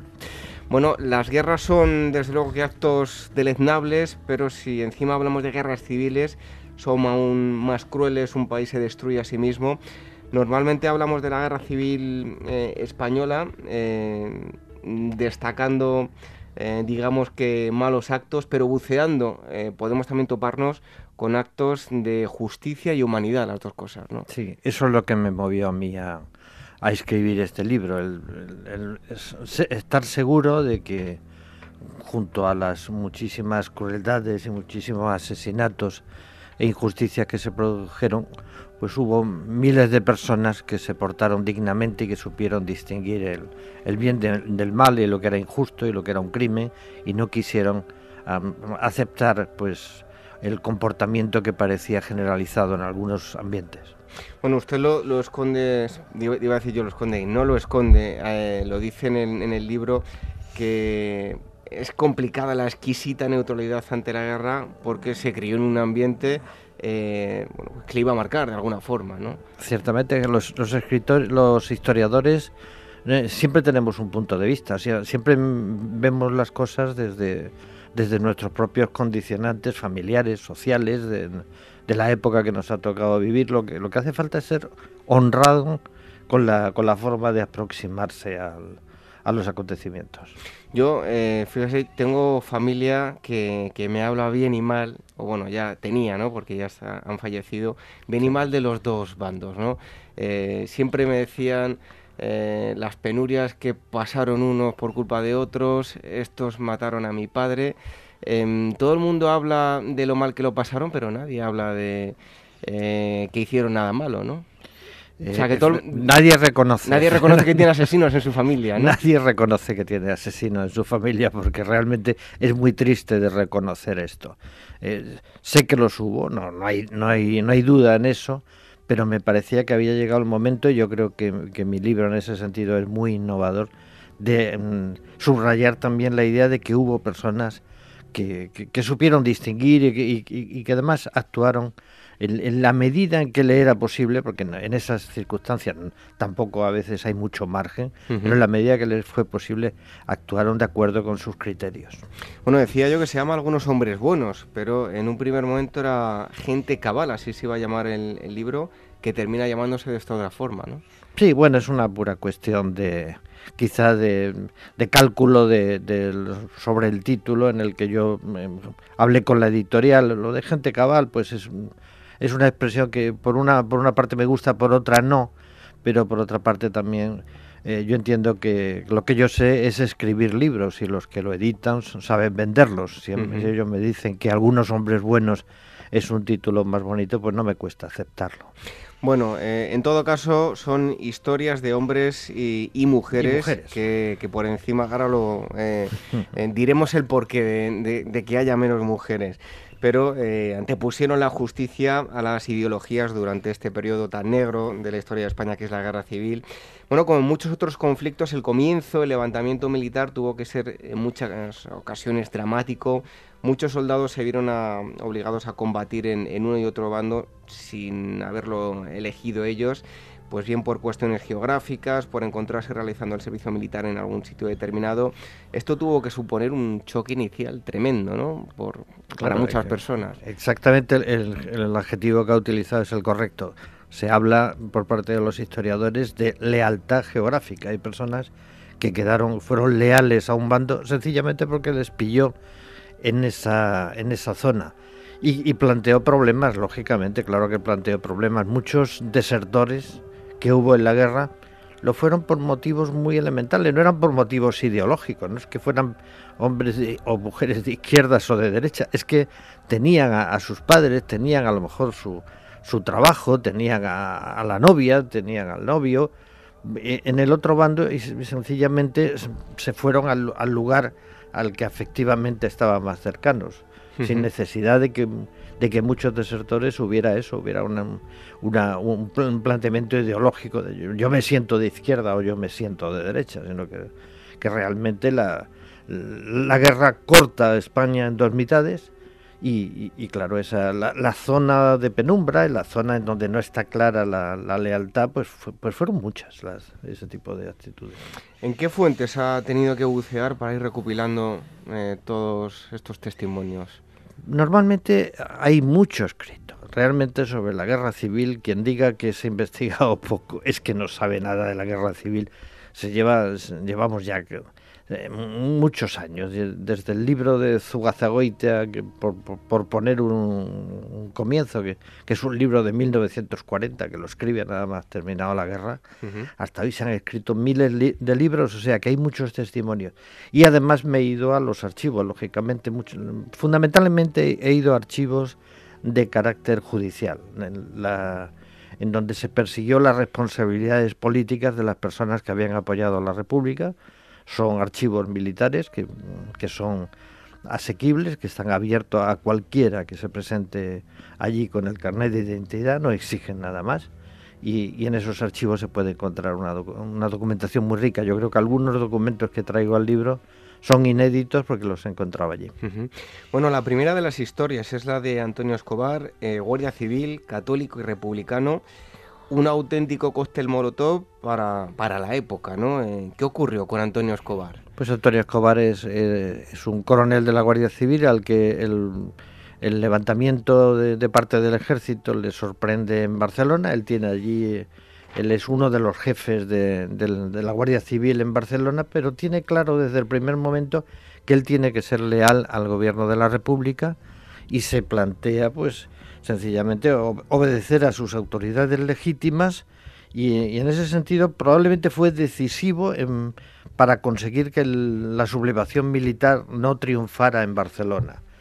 Eh, pero sin renunciar a ninguna de sus convicciones, entre las cuales era fundamental la, convicción de católico y la, práctica y la práctica religiosa que él en la medida de lo posible, me procuró hacer en el, en el bando republicano, aunque evidentemente en el bando republicano no hubo culto religioso, pero él no dejó de, practicar, incluso eh, hasta, un, hasta un aspecto, un, dato que es un poco sorprendente de, que en algún momento, como cuento en el libro, él se fue a Lourdes de peregrinación desde, desde su puesto en el bando republicano en, las condiciones de la guerra muchas veces que una persona saliera de España era la, oportunidad de no volver, y quitarse de medio. Este.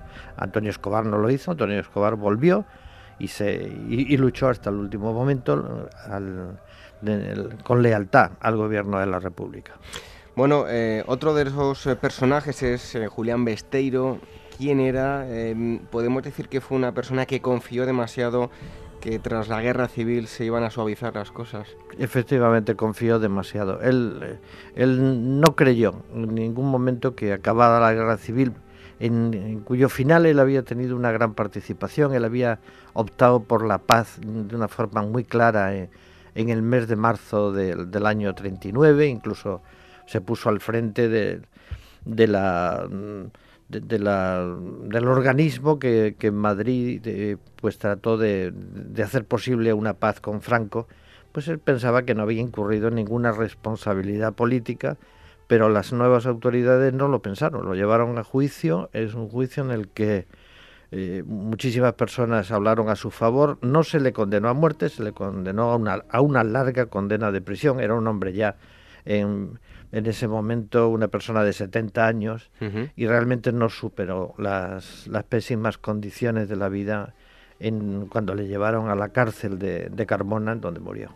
Bueno, me comentaba que también había eh, testimonios de, mujeres. No es una cuestión de, machismo, sino que hay menos información. Le ha costado encontrar testimonios de mujeres, ¿no? Sí, porque la, mujer eh, es menos visible.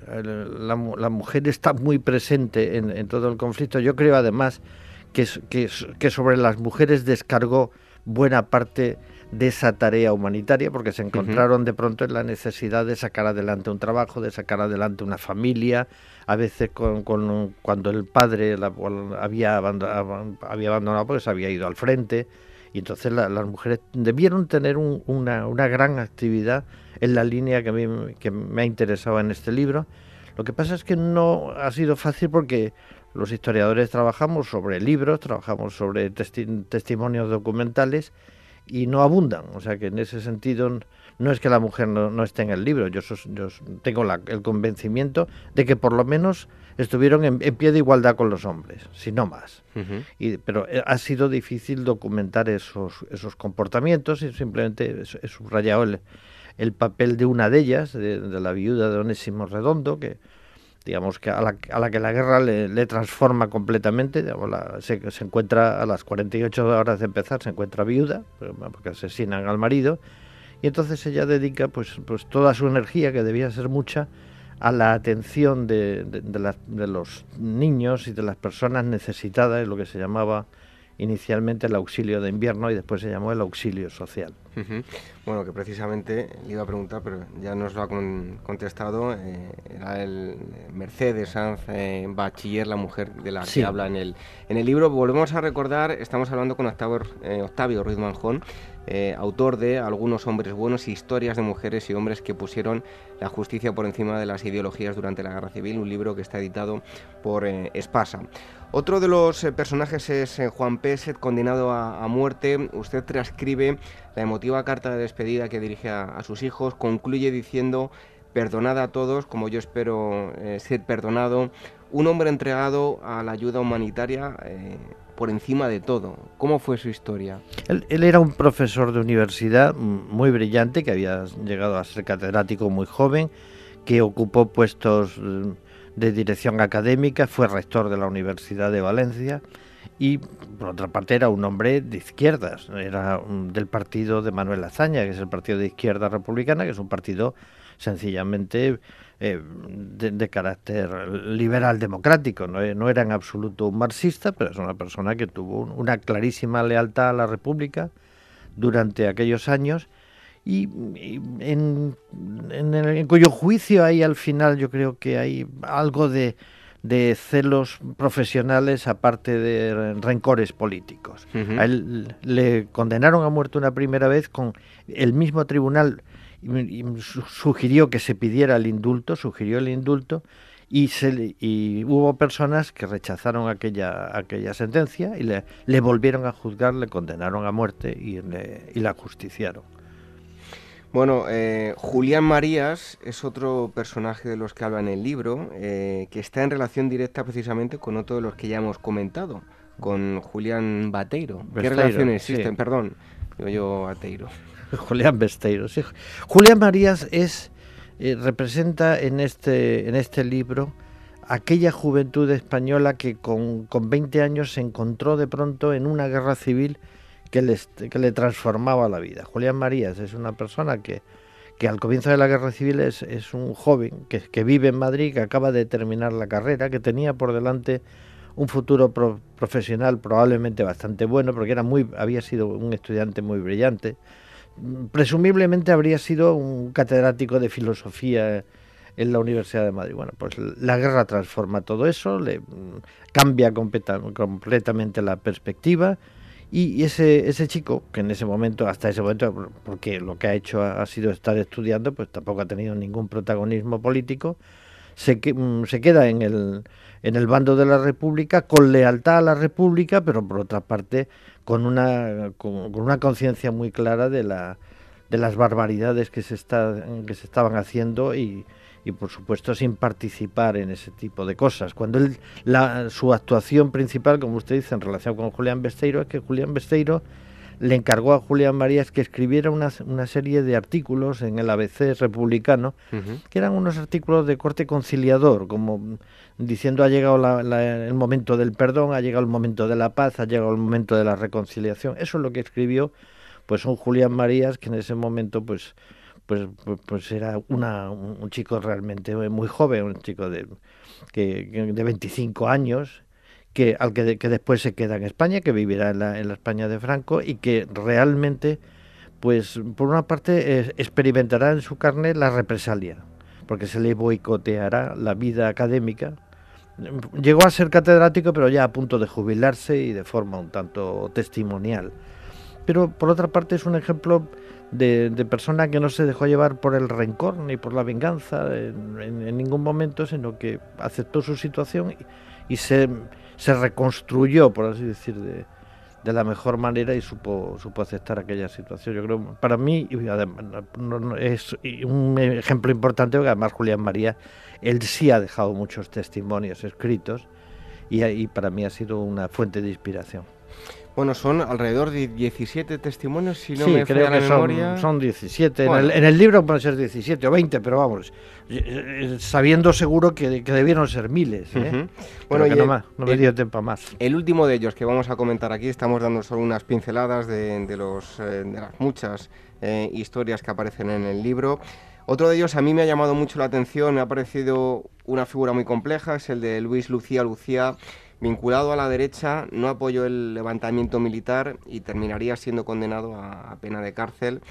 Eh, bueno, interesante desde luego este personaje. ¿no? Sí, Luis Lucia es un, político de la CEDA, un, un, político de la, de la derecha política que sin embargo entiende también que desde el primer momento que, que su deber es manifestar su lealtad a la, a la República. Se hace público un telegrama que tuvo una gran repercusión lo cual no le ahorró que las autoridades republicanas lo vieran con sospecha y con lo cual lo que consiguió fue que lo, que lo tuvieran preso durante toda la guerra. Y cuando llegó la, en la liberación de Barcelona, que es donde cuando él estaba en la cárcel, le volvieron a meter preso las, las nuevas las autoridades vencedoras, con lo cual volvió a estar en la cárcel, eh, que es víctima de, de los dos bandos siempre en, en, la cárcel, en donde sin embargo él adquirió una, digamos, una experiencia de una profundidad espiritual que yo, yo digo en el libro que es un hombre que se sintió libre dentro de la cárcel sencillamente porque había seguido lo, los dictados de su conciencia. Bueno, pues hemos estado hablando con Octavio Ruiz em, Manjón, eh, autor de Algunos hombres buenos, historias de mujeres y hombres que pusieron la justicia por encima de las ideologías durante la Guerra Civil, libro editado por Espasa, al que recomendamos a todos ustedes, y a Octavio le damos las gracias por haber estado con nosotros aquí en Ahora. Un placer, muchas gracias. Un fuerte abrazo. Ah.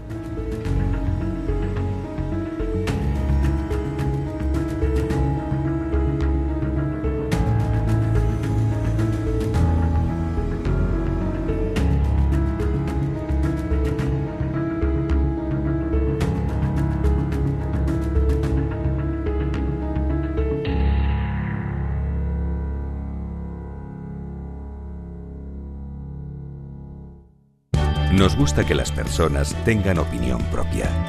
Quienes aquí hablan también expresan su propia opinión. No representan la opinión de Capital Radio.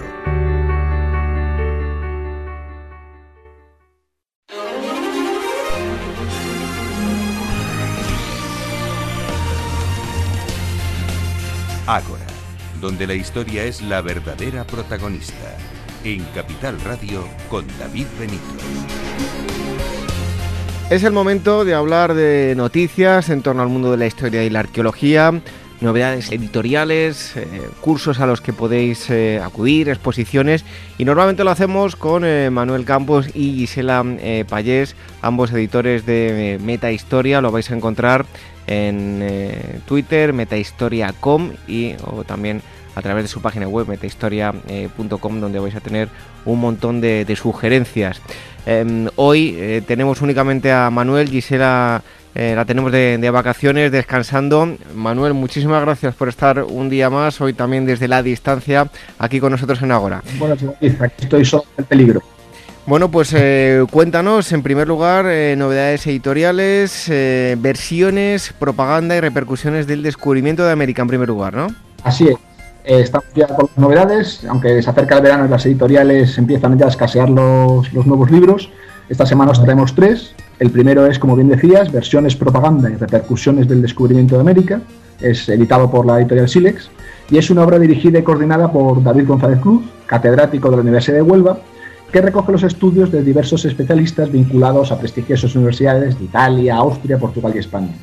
El libro aborda diferentes interpretaciones del primer viaje de Colón al Nuevo Mundo, centrándose en las mitificaciones de algunos personajes que participaron en la expedición, en las versiones contradictorias que se han producido sobre el viaje o las repercusiones que generó este histórico acontecimiento.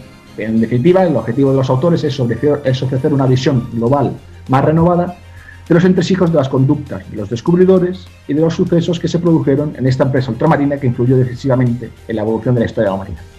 Bueno, vamos ahora en segundo lugar con un libro bastante especializado, eh, La gobernanza de los eh, puertos atlánticos, eh, siglos del 14 al 20, políticas y estructuras portuarias. Así es, esta obra es más especializada, es una obra más técnica, está destinada a un público más quizás universitario, pero no por ello está carente de interés. Es decir, España ha sido una nación abierta al mar toda su historia y, hombre, conocer un poco los puertos y cómo han influido en todo el desarrollo de la historia española, pues siempre es interesante. Este libro se centra sobre todo en las políticas y estructuras portuarias, en, analiza cuestiones estructurales sobre el gobierno de los puertos atlánticos, su estatus jurídico, las obras que se han construido, la evolución de las instalaciones, su gestión, su gestión o las políticas económicas, todas ellas convertidas en elementos determinantes para la gobernanza de los puertos. Aunque es un libro más especializado, ahora que estamos en verano y siempre que tenemos un puerto cerca de la playa, pues siempre viene conocer un poco, siempre viene bien conocer un poco su historia. Bueno, en tercer lugar, un, bueno, un libro que es todo un clásico. Se han editado muchos libros acerca de este tema. Eh, en este caso, un nuevo título, Historia de las religiones. Así es, es de Edwin Oliver James, que es un antropólogo británico y esta es, una, es publicado por Alianza Editorial. Ahora, el libro no es una novedad per se, porque se publicó ya en 1956, es una reedición que hace Alianza Editorial, pero hombre, siempre está bien leer los clásicos. La obra analiza, por un lado, los testimonios arqueológicos y antropológicos relacionados con la existencia de fenómenos religiosos en la prehistoria, y por otro se centra pues eso, en los grandes sistemas de creencias y prácticas de la humanidad, como las antiguas religiones de Oriente Próximo y Oriente Medio, las religiones de la India, en China, en Japón, el judaísmo, las religiones de Grecia y Roma, y por supuesto el cristianismo y el Islam. Además, junto al estudio de las religiones, eh, también se analizan los problemas específicos de orden arqueológico, antropológico y documental que se generan todo aquello que va relacionado con el estudio de las creencias y los ritos. Bueno, pues tres eh, propuestas, tres novedades editoriales y en este caso hablamos de exposiciones en primer lugar de Caravaggio a Bernini. Así es, el Palacio Real organiza la exposición de Caravaggio Bernini, obras de maestras del Seicento italiano en las colecciones reales, que es, tendrá lugar, estará abierta desde el 7 de junio al 16 de, octubre. La obra, es decir, la exposición, eh, eh, trae, nos trae una serie de obras eh, que se exponen por primera vez al público, incluyendo inéditos de artistas tan importantes como Guido Reni, Francesco Albani o Charles Lebrun.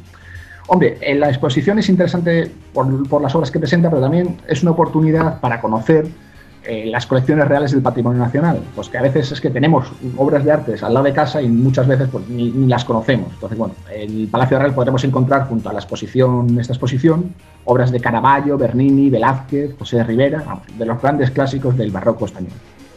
Si es que hay muchas veces vemos grandes colas en, bueno, eh, zonas visitables aquí en, en toda España, en este caso hablamos de Madrid, que los propios eh, madrileños no conocen. Pero bueno, vienen los eh, extranjeros que visitan Madrid y, van como locos a determinados lugares que los propios madrileños, es increíble, no, no han pasado nunca. En fin, bueno, pues eh, en este caso otra exposición, el tema estrella que a todo el mundo le gusta, mujeres en Roma, seductoras, maternales, excesivas. Así es. El CaixaForum Palma eh, organiza del 7 de julio al 9 de octubre esta exposición en colaboración con el Museo del Louvre y la obra gira en torno a la representación de las mujeres en la decoración de las villas romanas. el objetivo de la exposición es resaltar el papel de la mujer en Roma, donde a diferencia de otras sociedades de la antigüedad, eh, ocupa un lugar mucho más destacado la mujer en la sociedad romana la exposición muestra cómo el estatus de cierto privilegio de la mujer en Roma se traduce en diversas representaciones eh, pues, a través de la mitología, la religión, la misma eterna, así como una alegoría en la seducción y el exceso. Todo ello, es decir, toda esta, esta iconografía se traslada a la, es perceptible en las costumbres, la mentalidad y en la representación de la decoración familiar que constituyen el objeto de esta, de esta exposición. Bueno, y de exposiciones pasamos ahora a actividades, en este caso un curso de verano, novedades en arqueología y prehistoria del sureste peninsular. Así es, la, Universidad Internacional del Mar organiza de los días 19 al 22 de julio en el municipio, municipio murciano de Cieza este curso que pretende actualizar un poco el conocimiento en la prehistoria del sureste de la península ibérica y a partir de las últimas investigaciones, atendiendo pues eso, a cómo se encuentra la arqueología ahora mismo, a las investigaciones que están llevando a cabo y a las intervenciones sobre el patrimonio arqueológico. la, finalidad del, la finalidad del curso es más o menos dar una visión actual de los grandes problemas de la investigación arqueológica en la zona. Bueno, y de tiempos eh, más antiguos vamos a tiempos eh, más cercanos, como es este otro curso, Modernismo y Modernismos, las artes en torno al 1900. Así es, la Universidad de Cantabria organiza, en comillas, eh, del 18 al 21 de julio este curso que pretende acercarnos las facetas del modernismo español, tanto en la arquitectura como en la escultura, artes decorativas, el arte mueble, el cine, incluso la música. Y junto a esta visión de la, del arte español en el torno a 1900, pues hombre, se nos explican un poco los escenarios más concretos como Tarragona, Barcelona, Madrid o Salamanca, donde se desarrollaron este tipo de artes. Bueno, y para terminar, nos vas a comentar algo, algo relevante, ¿no? Que, ha ocurrido en torno al mundo de, la prehistoria y es algo relacionado con Homo erectus. Efectivamente, ya en 2009 un grupo de investigadores ingleses, estadounidenses y keniatas hallaron 22 huellas pertenecientes al Homo erectus en un pueblo de Niliret, en el norte de Kenia, junto al lago Turconaca.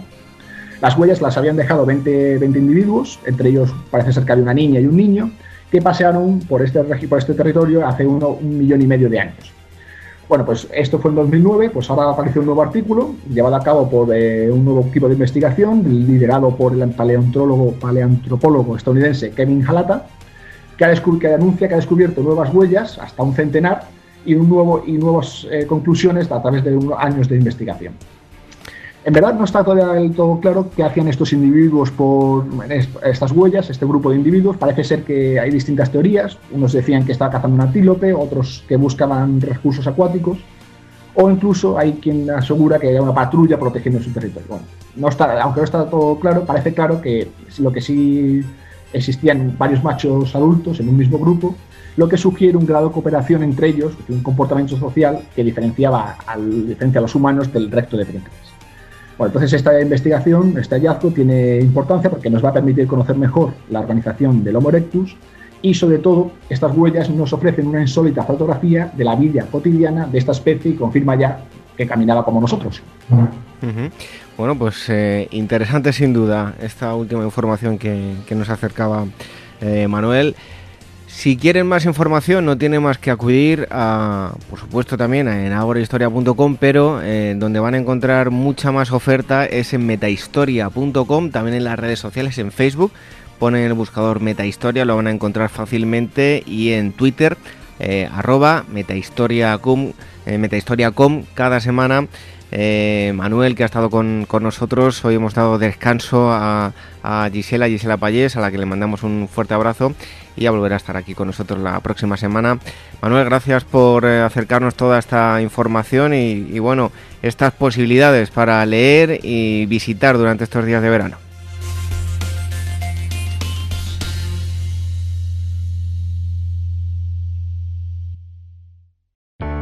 Capital Radio. Nuestro teléfono es 91 283 3333. Escríbenos a oyentes arroba capitalradio.es.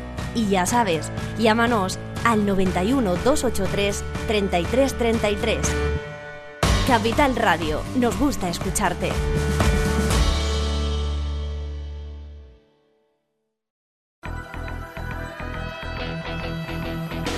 Ágora, historia en estado puro.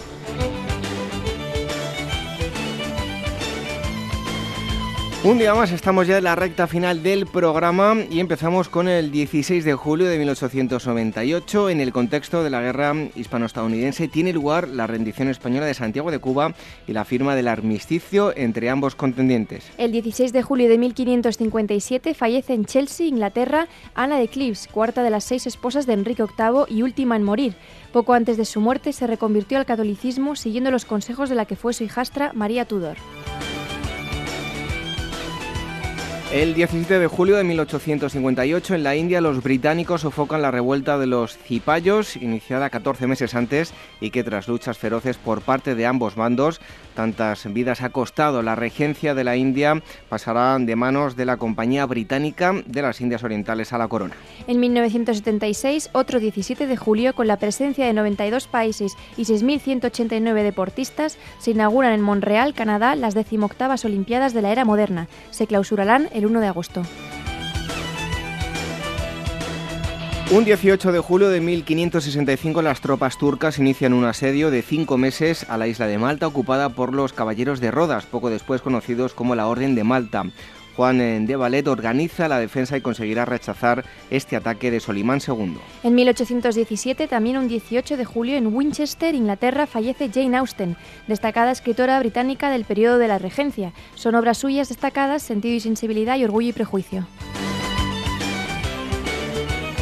El 19 de julio de 1848 se reúne la primera convención feminista para los derechos de la mujer en eh, Seneca Falls, Estados Unidos, en la que se solicita la equiparación de sus derechos con los de los hombres. Otro 19 de julio de 1834 en la ciudad de París nace el pintor y escultor Edgar Degas, que será uno de los fundadores del impresionismo. Se le conocerá mundialmente por su visión particular sobre el mundo del ballet, del que nos legará bellas y sutiles escenas en obras de pastel. Y en el año 1221, el 20 de julio, el rey de Castilla, Fernando III, y el obispo Mauricio ponen la primera piedra de lo que será la armoniosa catedral gótica, templo católico dedicado a la Virgen María en Burgos. El 20 de julio de 1937 fallece en Roma Guillermo Marconi, ingeniero eléctrico italiano y ganador del Premio Nobel de Física en 1909, conocido por el desarrollo de un sistema de te telegrafía sin hilos. Patentó la radio el 2 de julio de 1897 en el Reino Unido, lo que le acredita como el padre de la radio y de las telecomunicaciones inalámbricas. El 21 de julio de 1983 en la estación antártica de Vostok se registra la temperatura más baja jamás alcanzada en nuestro hermoso planeta, 82 con 89, eh, con 2 grados centígrados bajo cero, menos 128,6 grados Fahrenheit. 21 de julio igualmente, pero del año 1588, la Armada Invencible, flota española, se ve sorprendida por tormentas al rodear las islas británicas por el norte, donde pierde la mitad de sus efectivos. El resto quedará dispersado y regresará a España en continuo goteo entre septiembre y octubre. Y vamos terminando con el 22 de julio de 1894. Ese día concluye en Rouen, Francia, la primera carrera automovilística del mundo que se inició el día 18 en París. El primero en cruzar la meta es el conde Jules de Dion. Y el 22 de julio de 1478 nace en la ciudad de Brujas, Bélgica, Felipe I el Hermoso, rey de Castilla de 1504 a 1506 y archiduque de Austria, perteneciente a la Casa de Habsburgo. Es el primer monarca de lo que será una larga dinastía conocida como los Austrias, que reinará en territorios españoles sucediendo a la casa de Trastámara. Decías tú, Brujas, ¿has estado en Brujas? No. Es como un sitio como de ensueño. Sí, una, como aparte. sí, sí, como un sitio de fantasía, total. Así que tienes que ir, tienes Vale. que ir. Bueno, adiós, Irene. Adiós.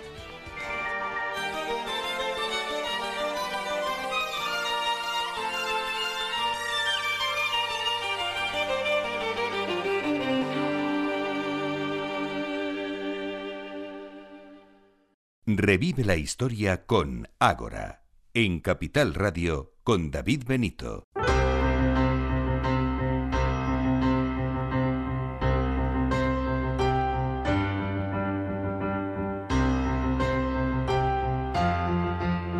Terminamos hasta aquí el tiempo dedicado a la historia. Hoy, como siempre, hemos intentado hacer eh, varios viajes cada uno de ellos a épocas diferentes.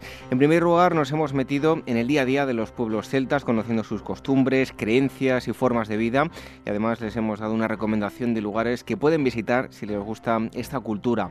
En segundo lugar, Eduardo Cábana nos ha acercado la figura del rey Arturo, su parte más mítica, pero también su parte más histórica.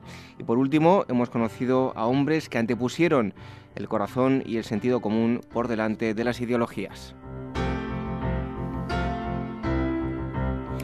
Como ya les decíamos en la presentación, si no han tenido la oportunidad de escuchar todos nuestros programas, ahora en esta época veraniega es un buen momento para ponerse al día. Pueden escuchar o descargar el programa a través de nuestros podcasts en iVoox y en iTunes. Y si quieren más información en nuestra web en agorahistoria.com van a encontrar todos los enlaces para descargar el programa y también para instalarse eh, ambas aplicaciones para dispositivos móviles. Formas de contacto para enviarnos sugerencias, críticas o decirnos lo que ustedes quieran. agora.capitalradio.es y contacto agorahistoria.com. Y también pueden contactar y seguirnos a través de las redes sociales, facebook.com barra programa y el Twitter que es arroba agorahistoria. También tenemos un canal de Telegram donde vamos poniendo novedades del programa y de la web telegram.me barra agorahistoria radio. Regresamos el próximo domingo y recuerden que también nos tendrán por aquí el mes de agosto. Eh, regresamos el, domingo, digo yo, a través de Radio Sapiens, pero eh, nosotros aquí en Capital Radio nos van a encontrar el sábado, que hemos cambiado las fechas. Así que hoy nos despedimos con una frase de Miguel de Cervantes que dice lo siguiente, el que no sabe gozar de la aventura cuando le viene, no se debe quejar si se pasa. Buenas noches, hasta el próximo sábado. Sean felices.